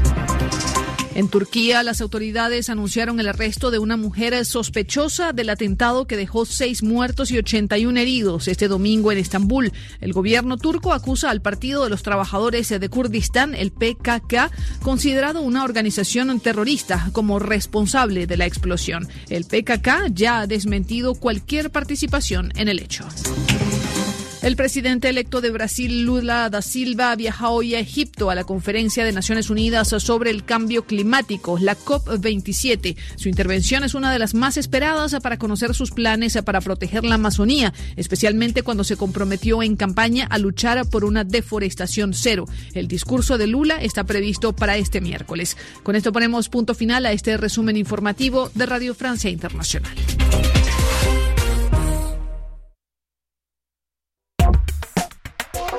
Tu opinión es muy importante. Escríbenos al correo electrónico prisma.radiounam@gmail.com. Bien, hay algunas de las notas internacionales. Hay otra, porque el Consejo Permanente de la OEA determinó que una empresa externa indagará el actuar de Luis Almagro. ¿A qué se refiere? Pues investigarlo por un supuesto romance con una trabajadora.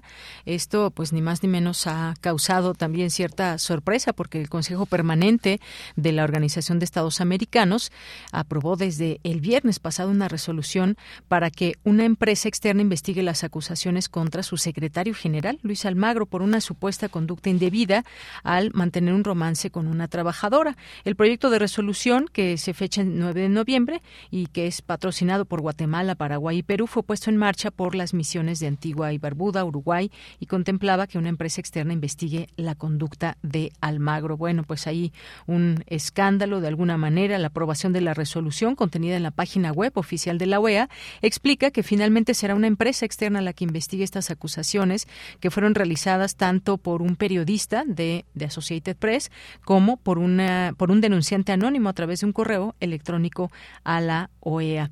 Y bueno, pues entre las medidas establecidas por la organización se encarga a la empresa en cuestión o que presente en tres meses un informe eh, directamente a la presidencia del Consejo Permanente que lo pondrá a disposición del Consejo sin demora. Pues vaya escándalo también ahí en la Organización de Estados Americanos. Dos de la tarde con 22 minutos y nos vamos ahora a esta siguiente charla con Julia Santibáñez, que es escritora, editora, coordinadora de la cátedra Carlos Fuentes de Literatura Hispanoamericana, adscrita a la Dirección de Literatura de la UNAM. ¿Qué tal, Julia? Un gusto volverte a saludar. Buenas tardes. Hola, ¿qué tal, Deyanira? Mucho gusto a ti y al auditorio que, que este lunes vaya fluyendo. Exactamente, lunes y la semana para que lleguemos al viernes con este evento, Bestiarios en las Artes y Letras Hispanoamericanas, conversaciones entre historia natural y literatura. Cuéntanos de qué se trata, de qué se trata esto, dónde es. Adelante, Julia. Fíjate que es una actividad que me parece muy interesante. Todo lo eh, que implica interdisciplina a mí a lo personal me motiva, me emociona, porque sé que me va a abrir nuevas puertas y ventanas de entendimiento. Eh, uno suele en esta era hiperespecializarse y sabe mucho o muchísimo de un tema, de un área, de una disciplina, pero luego ignora todo absolutamente de todo lo demás. Y lo que hace la interdisciplina y justamente esta actividad que tendremos el viernes eh, invita, convoca a eso, es hallar puntos de encuentro y también divergencias.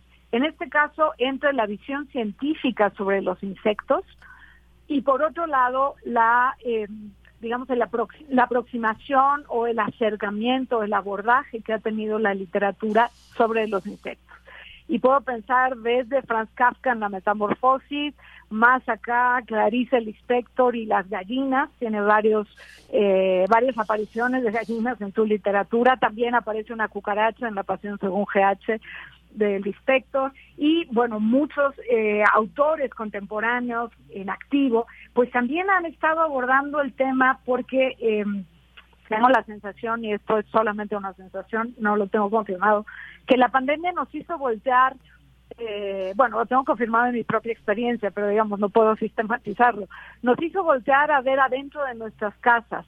Muchos de nosotros pasábamos días pues chambeando fuera y regresábamos en la noche a dormir y al día siguiente fuera todo el día, pero la pandemia nos obligó a encerrarnos y con eso eh, a mí me pasó no sé si compartes la experiencia de Yanira, pues tuve mucha más claridad sobre qué hacen mis mascotas cuando yo no estoy, cuando yo tengo una gata, los sonidos, qué pasa en el, ahora sí que en el vecindario mientras yo no estaba. Entonces, bueno, dentro de este marco, eh, los insectos siempre han convivido con, con la especie humana, siempre. Eh, han estado para bien y para mal, eh, como una como una compañía, como una suerte de, presencia ahí, eh, pues latente y a veces muy eh, sonora, ¿no? y entonces el viernes vamos a tener esto que se llama Bestiarios en las Artes y Letras Hispanoamericanas, conversaciones entre historia natural y literatura, que justamente es la interdisciplina a la que me refería al principio.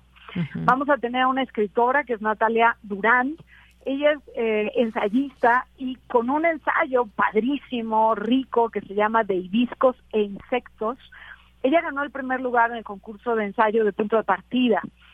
Eh, y ella desde la literatura, desde la, las autoras y los autores que la han marcado en este, digamos, en este renglón específico, va a exponer como los temas que le inquietan y le interesan sobre la relevancia del mundo animal y más en específico de los insectos. Y por otro lado, vamos a tener a un científico que es el maestro Enrique González Soriano, que es especialista en el tema, en los insectos, y va a dialogar con Natalia desde su óptica como científico. Entonces vamos a, escuchar primero a uno, luego al otro hablar desde su disciplina, desde su cancha, y luego vamos a buscar efectivamente puntos de encuentro y divergencias entre ambas eh, visiones del mundo, desde la literatura y desde la ciencia. Esto es este viernes, este viernes 18, de 12 a una y media, y es en un lugar precioso y que además se presta mucho de Yanira, y que es el Jardín Botánico de la UNAM. Vamos a estar ahí escuchando esta conversación eh, a las 12 del día, en específico dentro del Jardín Botánico, en un espacio que se llama Arboretum. Pero cuando llegue la, gente que nos está escuchando, el auditorio, los estudiantes y el público en general, cuando lleguen al jardín botánico, ahí va a haber señalización para que sepan cómo llegar directamente al arboreto.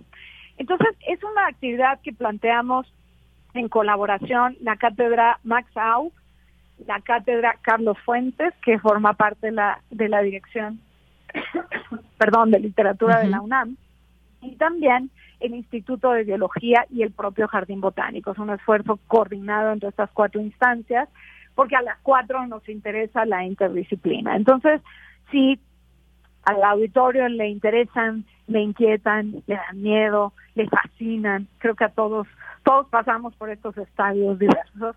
Los insectos, pues los invitamos, este viernes es una actividad gratuita, este viernes 18 de noviembre a las 12 en el Jardín Botánico de la UNAM a estas conversaciones entre historia natural y literatura. ¿Cómo te suena, Deyanira? Oye, pues me suena mucho, muy interesante porque imagínate estas conversaciones, ¿qué nos dice eh, la historia natural y luego la literatura? ¿Cómo convergen, cómo se entienden, cómo, cómo se procuran, cómo se inspiran? Imagínate todo esto y más con eh, los invitados que nos dices, Natalia y el maestro Enrique, pues me imagino que va a ser muy enriquecedor todo esto. Esto que mencionabas de de pronto, pues, ¿qué pasó en la pandemia? Quienes tenemos mascotas, y pueden ser, tú decías, tienes una gata, yo tengo un perro y un canario, por ejemplo, y bueno, pues sí, nos dimos a, nos dimos cuenta de cosas que pasan cuando nosotros normalmente no estamos. Así que me parece que va a ser muy interesante estas, estas conversaciones. Exacto, pues eso, eso esperamos, eso creemos, a eso estamos apostando estas cuatro instancias que nos unimos para este conversatorio sobre en este caso sobre insectos, pero el espectro es mucho más amplio y vamos a tener futuras actividades donde van a van a ser no solamente insectos, sino animales, porque por supuesto son parte intrínseca de nuestra historia humana, ¿no? Claro. De pronto cuando hablamos de insectos, bueno, pues los insectos, estos animales tan pequeñitos y demás, pero los insectos es un mundo por descubrir que nos enseña muchísimas cosas. ¿Cuántas especies? Hay miles de insectos en eh, tan solo en el jardín botánico, por ejemplo, ya no digamos en México, en el mundo. Así que de pronto sentarnos y escuchar lo que se puede decir desde esa historia natural, bueno, pues me parece que va a ser un agasajo con estas conversaciones, Julia. Exactamente, pues ojalá que se animen. Es este viernes, eh, viernes 18 de noviembre a las 12 del día. El nombre de la actividad es Bestiarios en las Artes y Letras Hispanoamericanas en el Jardín Botánico de la UNAMA. Y los esperamos, actividad abierta y totalmente gratuita. Claro que sí. Bueno, pues ahí ya también está nuestras redes sociales, ahí con todos los datos para que lo puedan consultar. Por lo pronto, muchísimas gracias y que les vaya muy bien, que llegue mucha gente. Aquí invitamos a nuestro público de Radio UNAM, de Prisma RU, a que se lancen al Jardín Botánico. Muchas gracias, Julia. Muchas gracias a ti, un abrazo. Hasta luego, muy buenas tardes. Gracias a Julia Santibáñez, escritora, editora, coordinadora de la Cátedra Carlos Fuentes de Literatura Hispanoamericana, adscrita a la Dirección de Literatura de la UNAM y este eh, esta invitación que nos deja bestiarios en las artes y letras hispanoamericanas y estas conversaciones que ya tenemos ganas de escuchar. Continuamos. Tu opinión es muy importante. Escríbenos al correo electrónico prisma.radiounam@gmail.com. Bien, y antes de irnos con Otto, que por ahí ya seguramente está listo para hablarnos del tema de hoy, una invitación que también nos, nos tiene, hoy tenemos muchas invitaciones, pues antes algunas, algunos temas nacionales. Pues ahí la marcha creo que pues es un ejercicio muy importante, cada quien tendrá su opinión, en algún momento pues se tendrá que discutir todo esto. Mm, yo creo que es importante eh, no desdeñar a la ciudadanía que participó con gusto y de manera informada y bueno, por otro otra parte, pues también hay llamados políticos, hay intereses políticos, por supuesto que los hay, como en muchas otras eh, manifestaciones, hay guerra de cifras y demás, hay editorialistas que ven de una forma esta, esta marcha, esta manifestación, quienes lo ven desde otro punto de vista, hay quienes dicen sí, se tiene que tocar el INE, ¿por qué no? O quienes dicen no, pues de plano se tiene que quedar así, o hay algunos cambios que se pueden hacer. Creo que creo que de entrada, pues es importante que se haya abierto una discusión. Escuchaba también, por ejemplo, por la mañana al historiador Lorenzo Meyer que decía que, pues que todas las estructuras se deben de tocar.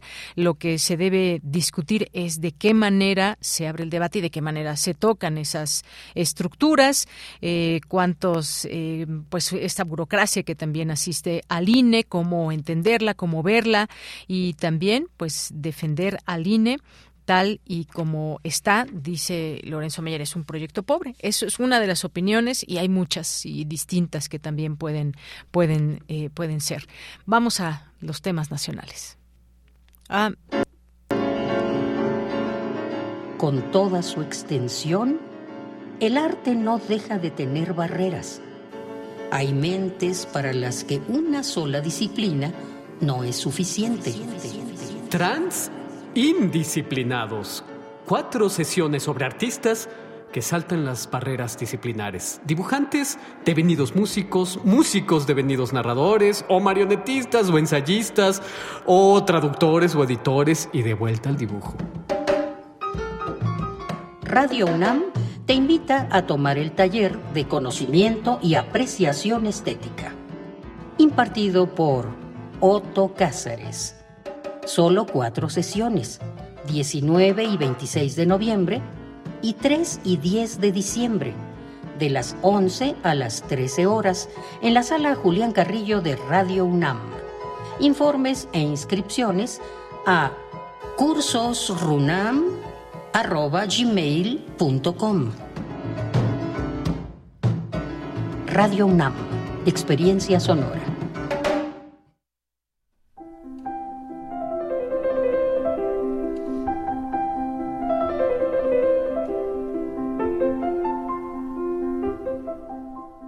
Cartografía RU con Otto Cázares.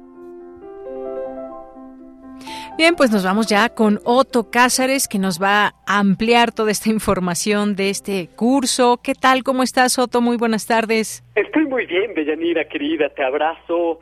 Mando un abrazo a quienes nos escuchan también. Es un placer eh, compartir estos micrófonos contigo, aunque sea de manera telefónica. Ya nos resarciremos en los cariños y en las transmisiones en vivo. Claro que sí, eso espero, ¿eh? Ah, sí, ya, avisado estoy. Y ahora, eh, si me lo permites, Deyanira querida, me gustaría ah, profundizar en el tema de los trans indisciplinados, que es el título que reciben estas cuatro sesiones que tendrán lugar en la sala Julián Carrillo de Radio UNAM sobre artistas que saltan las barreras disciplinares. Artistas que siguieron ese consejo de las odas del poeta latino Horacio. A tu sabiduría, únele algo de locura. Es decir, son artistas sabios e inquietos hasta la locura, dibujantes que devienen músicos, músicos devenidos narradores, o marionetistas, o ensayistas, o traductores, o editores. Hablaremos de autores con tendencia a la reconciliación entre disciplinas artísticas. Artistas, los trans indisciplinados, que han seguido las ramificaciones complejas de su vocación porque ya se sabe que el llamado vocacional es uno, pero hay múltiples formas de acudir a ese llamado.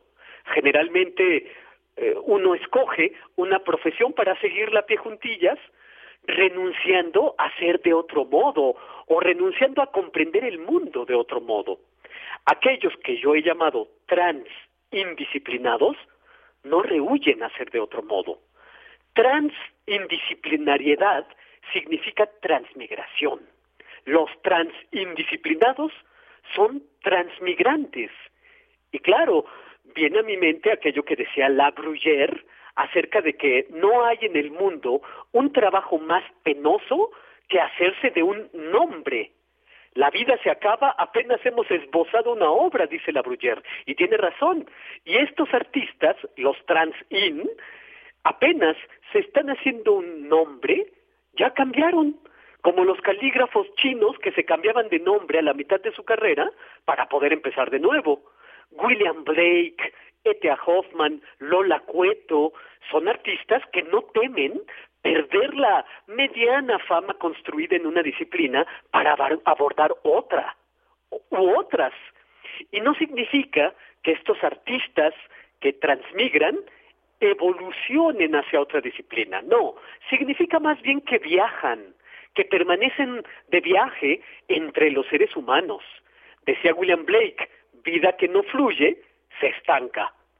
Goethe, como se sabe, era poeta, pero no consideraba meras aficiones sus estudios de geología, de botánica, de óptica, y por lo tanto Thomas Mann, en una novela que tiene a Goethe como personaje, le hace decir con gran razón, la gente charla que uno es infiel a la poesía y que uno se dispersa en aficiones.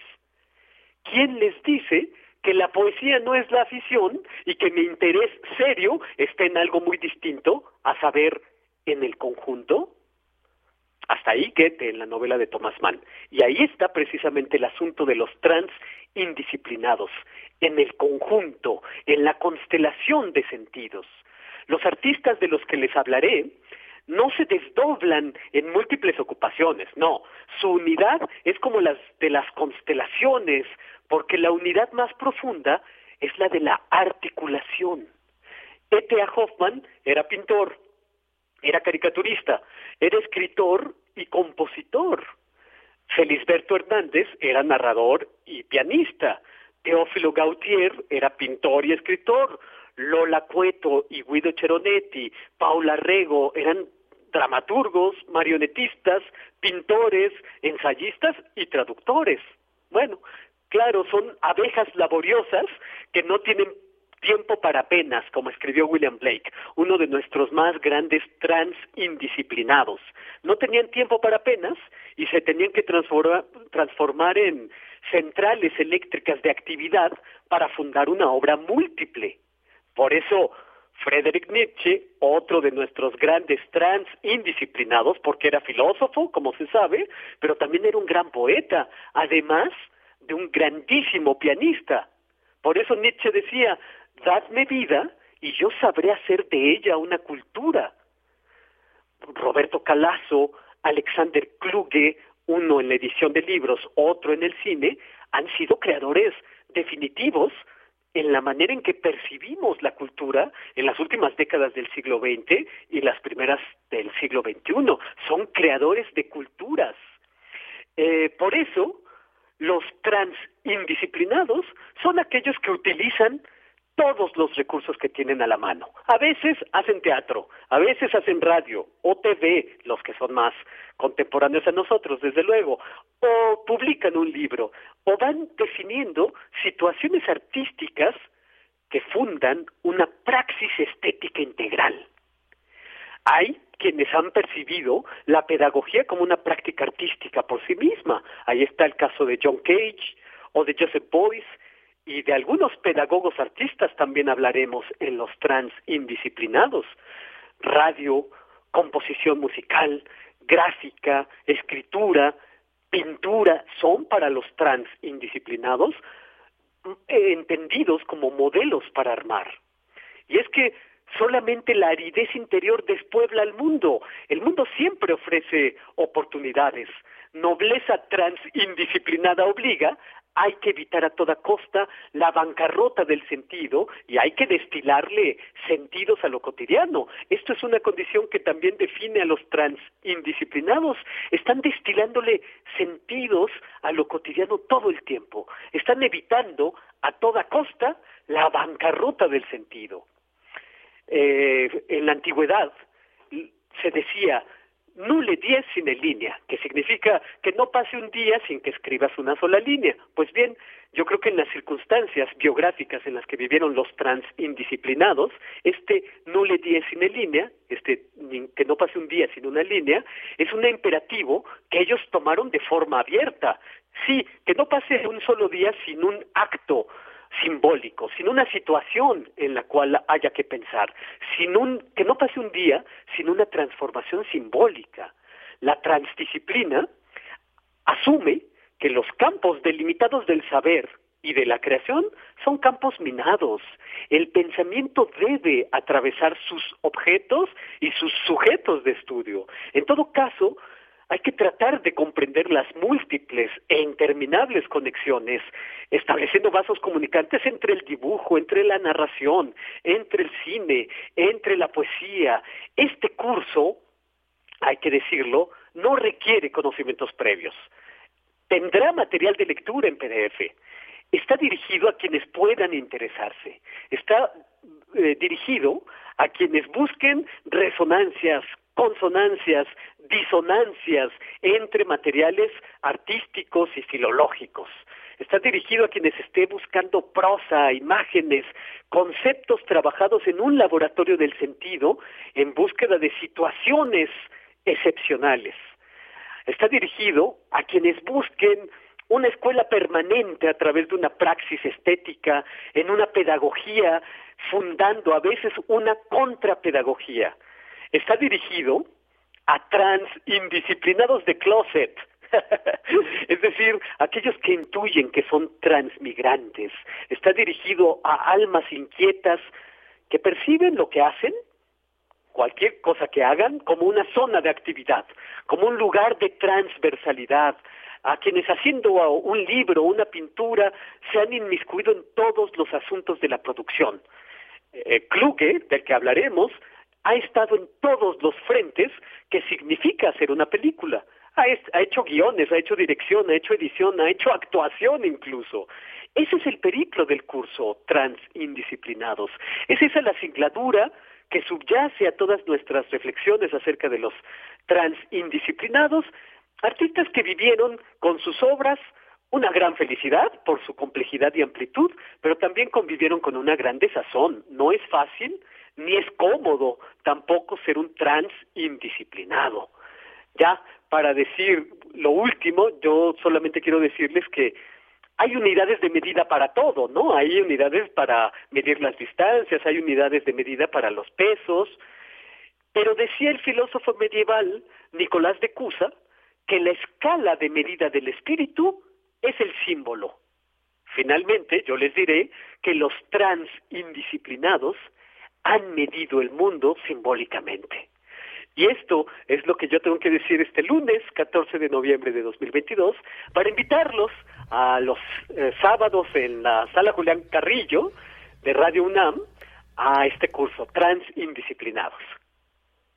Pues muchas gracias, Soto, como siempre, muchas, muchas gracias. Ojalá que mucha gente venga y que pues reciba este conocimiento, comparta contigo también pues sus, sus comentarios, sus preguntas y sobre todo aprendizaje. Muchas gracias, Soto. Encantado y ojalá te vea también por ahí, querida de ella. Claro que sí, Otto.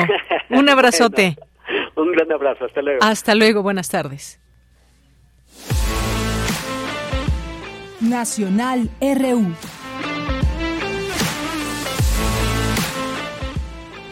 Bien, y pues todo esto de la marcha ha dejado muchas cuestiones, señalamientos, acusaciones y más. Ya se dio y destacar la parte positiva. Hace unos días también Morena en la Ciudad de México denunciaba que alcaldías y oposición alistaban acarreo para la marcha a favor del INE y pues hay distintas posturas también políticas que vemos en todo esto. Y fíjense que continúa este lunes la contingencia ambiental en el Valle de México, algo importante decirlo. Quizás ustedes tuvieron oportunidad de ver y sobre todo pues bueno, ya que nos queda respirar el aire eh, de esta ciudad bastante contaminado, hubo contingencia por ozono y se mantiene, se mantiene hasta este lunes. Ahí estaremos ahí atentos a las 3 de la tarde, me parece que viene otro anuncio. Y esto este lunes debido a que se prevé radiación intensa a lo largo del día, bajo contenido de humedad y poco viento, informó la Comisión Ambiental de la Megalópolis. No es que tampoco desde cualquier forma nos saquemos de la manga el tener eh, contingencia ambiental y bueno, pues continúa la suspensión de circulación para vehículos de uso particular con hologramas. Si usted se acaba de levantar y no se ha enterado, bueno, pues verificación cero y doble cero con engomado amarillo, terminación de placa 5 y 6, así como todos los de holograma 2 y los de tipo 1 cuyo dígito termine en 1, 3, 5, 6, 7 y 9. Bueno, pues es parte de lo que se ha informado en torno a esta contingencia y pues bueno, ahí tomar en cuenta todo eso y sobre todo quizás hacer la reflexión por qué tenemos estos índices. Claro que ya de por sí el ambiente o las temperaturas y pues bueno, todo lo que conocemos que pasa en la Ciudad de México pues posibilitan que se den este tipo de contingencias. Ha habido propuestas desde la UNAM, ha habido señalamientos en torno a cómo puede podemos apoyar como ciudadanos, porque bueno, finalmente todo esto quienes manejan los automotores, camiones, esto, el otro y aquello, pues son evidentemente somos personas que utilizamos un automóvil. Utilizarlo cada vez menos, pues bueno, eso también será importante. Bueno, pues agregó que todo resultará una limitada dispersión de los contaminantes y calidad del aire por ozono mala o muy mala. Pues esto es parte de lo que, lo que se menciona en este tema. Y reitera el presidente López Obrador invitación al Zócalo para el 1 de diciembre, ya preparando los cuatro años, al reiterar su invitación a la población a acudir el próximo 1 de diciembre al Zócalo de la Ciudad de México para escuchar su informe con motivo del cuarto informe del inicio de su gobierno. El presidente subrayó que la convocatoria no es una respuesta a la marcha realizada este domingo por grupos opositores en contra de la propuesta de reforma electoral. Dice que conste que no es como respuesta a esta marcha de ayer. Bueno, pues ya ha estado en otros momentos, ¿no? También en otro, eh, el año pasado y en distintos foros, pues bueno, ahí está. Y por último, esta nota llama el canciller Marcelo Ebrard a apoyar la iniciativa del presidente López Obrador para Fondo Internacional.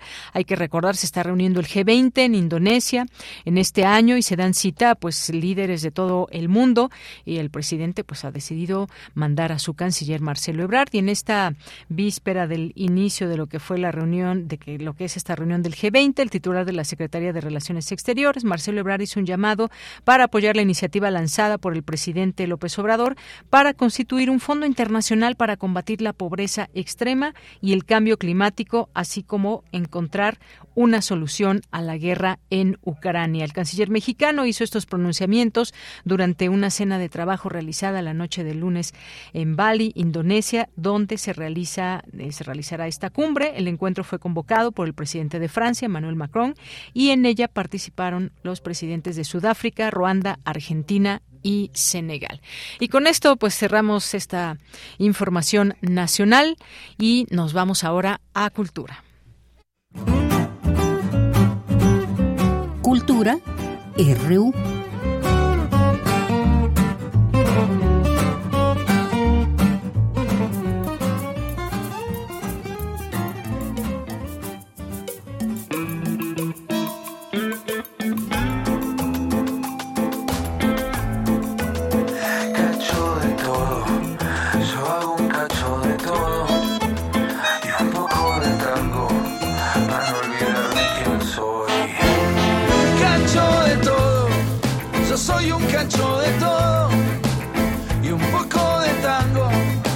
Llevo en el corazón.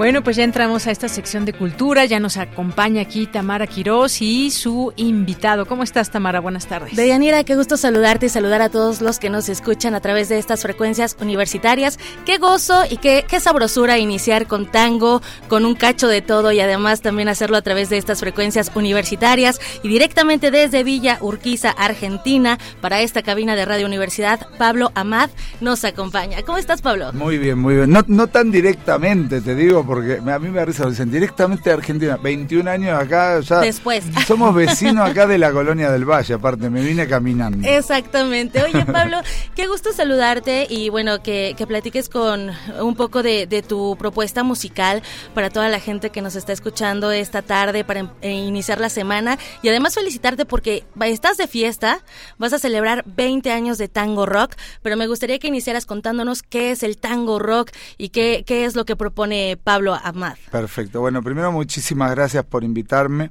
Estaba posteando acá una fotito. Uh -huh. Este, mira, eh, no, no hemos encontrado una forma de definirlo, la verdad no hemos no he podido. Le digo tango rock porque mira, en el año 2009, después de intentar ser famoso con el pop, con las baladas, con todo lo que en ese momento era el auge, ¿no?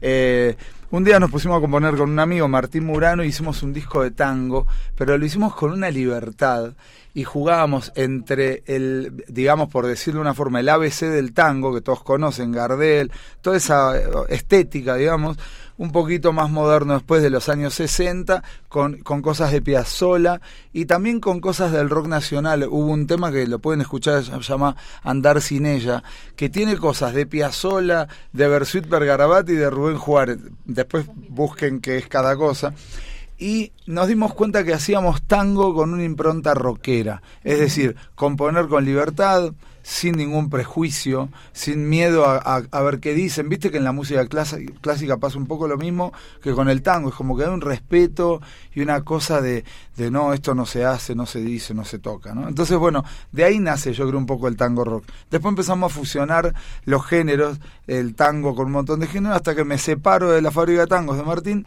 y empiezo a hacer ya lo mío que ya es ir a la cumbia, a, a, los ritmos latinos, de pronto dejar el tango un segundo y sentarme y agarrar el piano y tocar una balada. Y, y, y, que un artista de tango de pronto se salga del tango y no pase nada, porque han criticado mucho eso también en Argentina. Uh -huh. Todo eso para mí es el tango rock.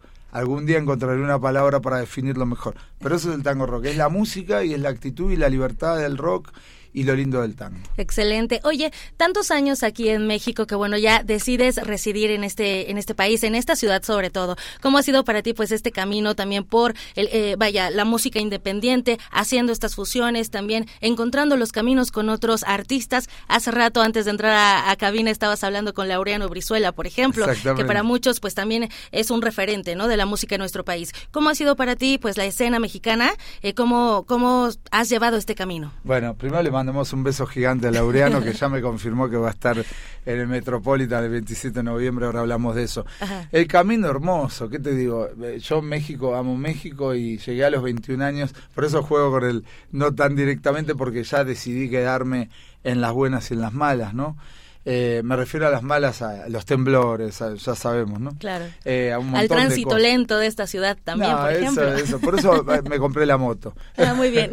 bueno, y nada, la verdad que a mí México me, me, a la edad que tengo ahora, 43, me terminó de cocinar, porque yo llegué a los 21.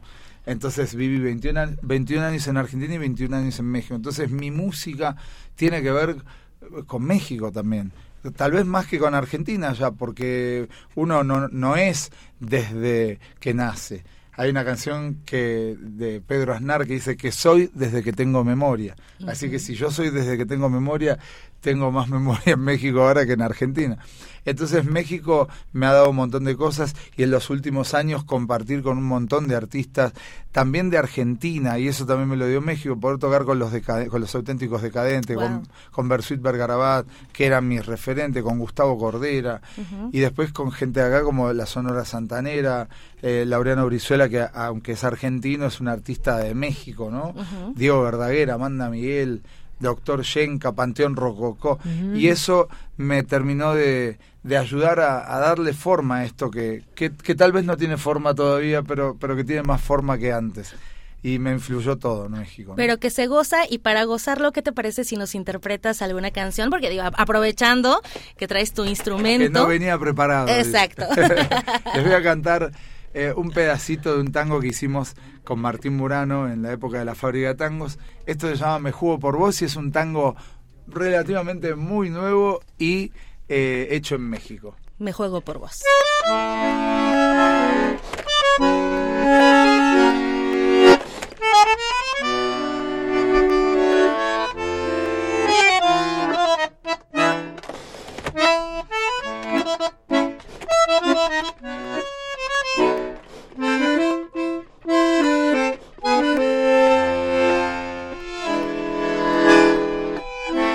Toca las puertas de tu piel. Un otoño atardecer y es que el sol ya está a tu lado. Y me confundo pensando que aunque extrañe Buenos Aires, ya soy parte de tus brazos. Lluvia que intenta desteñir estas ganas de seguir mirando tu regazo. No me sorprende quererte, hace tiempo estoy atado a tu ángel y a tu sol. Vengo de otros aires, pero vivo en esta tierra que abrigó mi pobre y triste corazón. Tierra de tenampas, catedrales y faisanes y un tequila que no alquila su perdón. Y aunque anduve vagabundo por el mundo, por vos México siento este amor profundo. Y es que en mi destino, mexicano o argentino, hoy tu casa ya es mi casa, corazón. ¡Ah! Versión cortita para que, para que después vengan a vernos. Excelente, esa es una probadita de lo mucho que va a haber el próximo 27 de noviembre en el Metropolitan. Además, qué bello lugar es en el que te vas a presentar en ese escenario donde también se han presentado pues otras grandes voces y que uno siempre disfruta. Platícanos quiénes te acompañan, quiénes ya están confirmados, habrá, habrá algunas sorpresas, digo, para celebrar 20 años que se dice muy fácil, pero que es toda una vida en la Ciudad de México. La verdad que sí, es un, aparte es una vida en la Ciudad de México en el país, porque hemos andado de acá para allá, y, y este cierre de, estos, de este festejo en el Metropolitan, que estoy agradecido con Dios, con México, con los managers, con todo y con toda la gente que va a ir y todo el apoyo que estamos teniendo de prensa, ¿no? Como ustedes. Va a ser el domingo 27 de noviembre a las 6 de la tarde, Teatro Metropolitan, Centro Histórico de la Ciudad de México. Eh, la banda que me va a acompañar va a ser mi banda base de siempre cuatro músicos, más otros cuatro músicos más, más dos coristas. Somos 10 artistas en escena, son dos parejas de baile de tango escenario que se van a volver locos. Eh, Valeria Lorduín de Uruguay, Leonardo Dáquila de, de Buenos Aires, por el otro lado Diana Chávez y José Luis Amudio de México.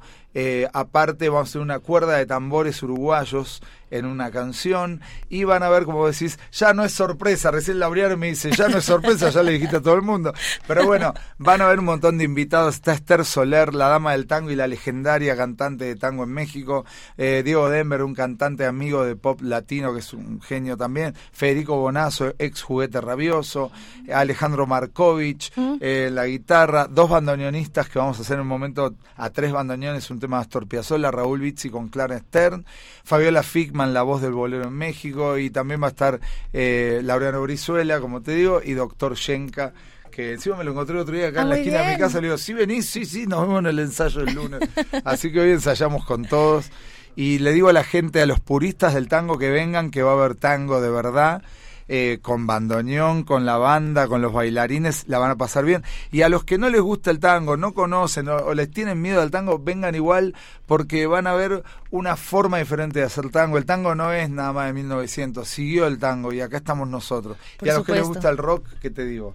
Pues que también buenísimo. vaya. Vamos a hacer un popurrí de rock de los 70, de rock de los 80, va a haber de todo. Y homenajes a José José, a Juanga. Bueno, Va- pues es que también si tienes a Markovich, digo, hay, hay que aprovechar también, ¿no? Es- va a ser un show muy ecléctico y divertido. Pues ahí nos vemos entonces el 27 de noviembre a las 7 de la noche en el Teatro Metropolitan. Pablo Atmat, muchísimas gracias por acompañarnos esta tarde en este espacio. Gracias a ustedes. Besote a las dos. Deyanira, ya con esto llegamos al final de la transmisión. Que tengan excelente fin, eh, no, fin de semana, no, eh, yo ya me estoy inicio de adelantando. semana. inicio de semana, hasta claro mañana. que sí, muchísimas gracias y ahí toda la información en nuestras redes sociales para que vayan a ver a Pablo Amad. Y con esto nos despedimos. Gracias, buenas tardes y buen provecho. Radio UNAM presentó Prisma RU. Una mirada universitaria sobre los acontecimientos actuales. Prisma RU. Relatamos al mundo.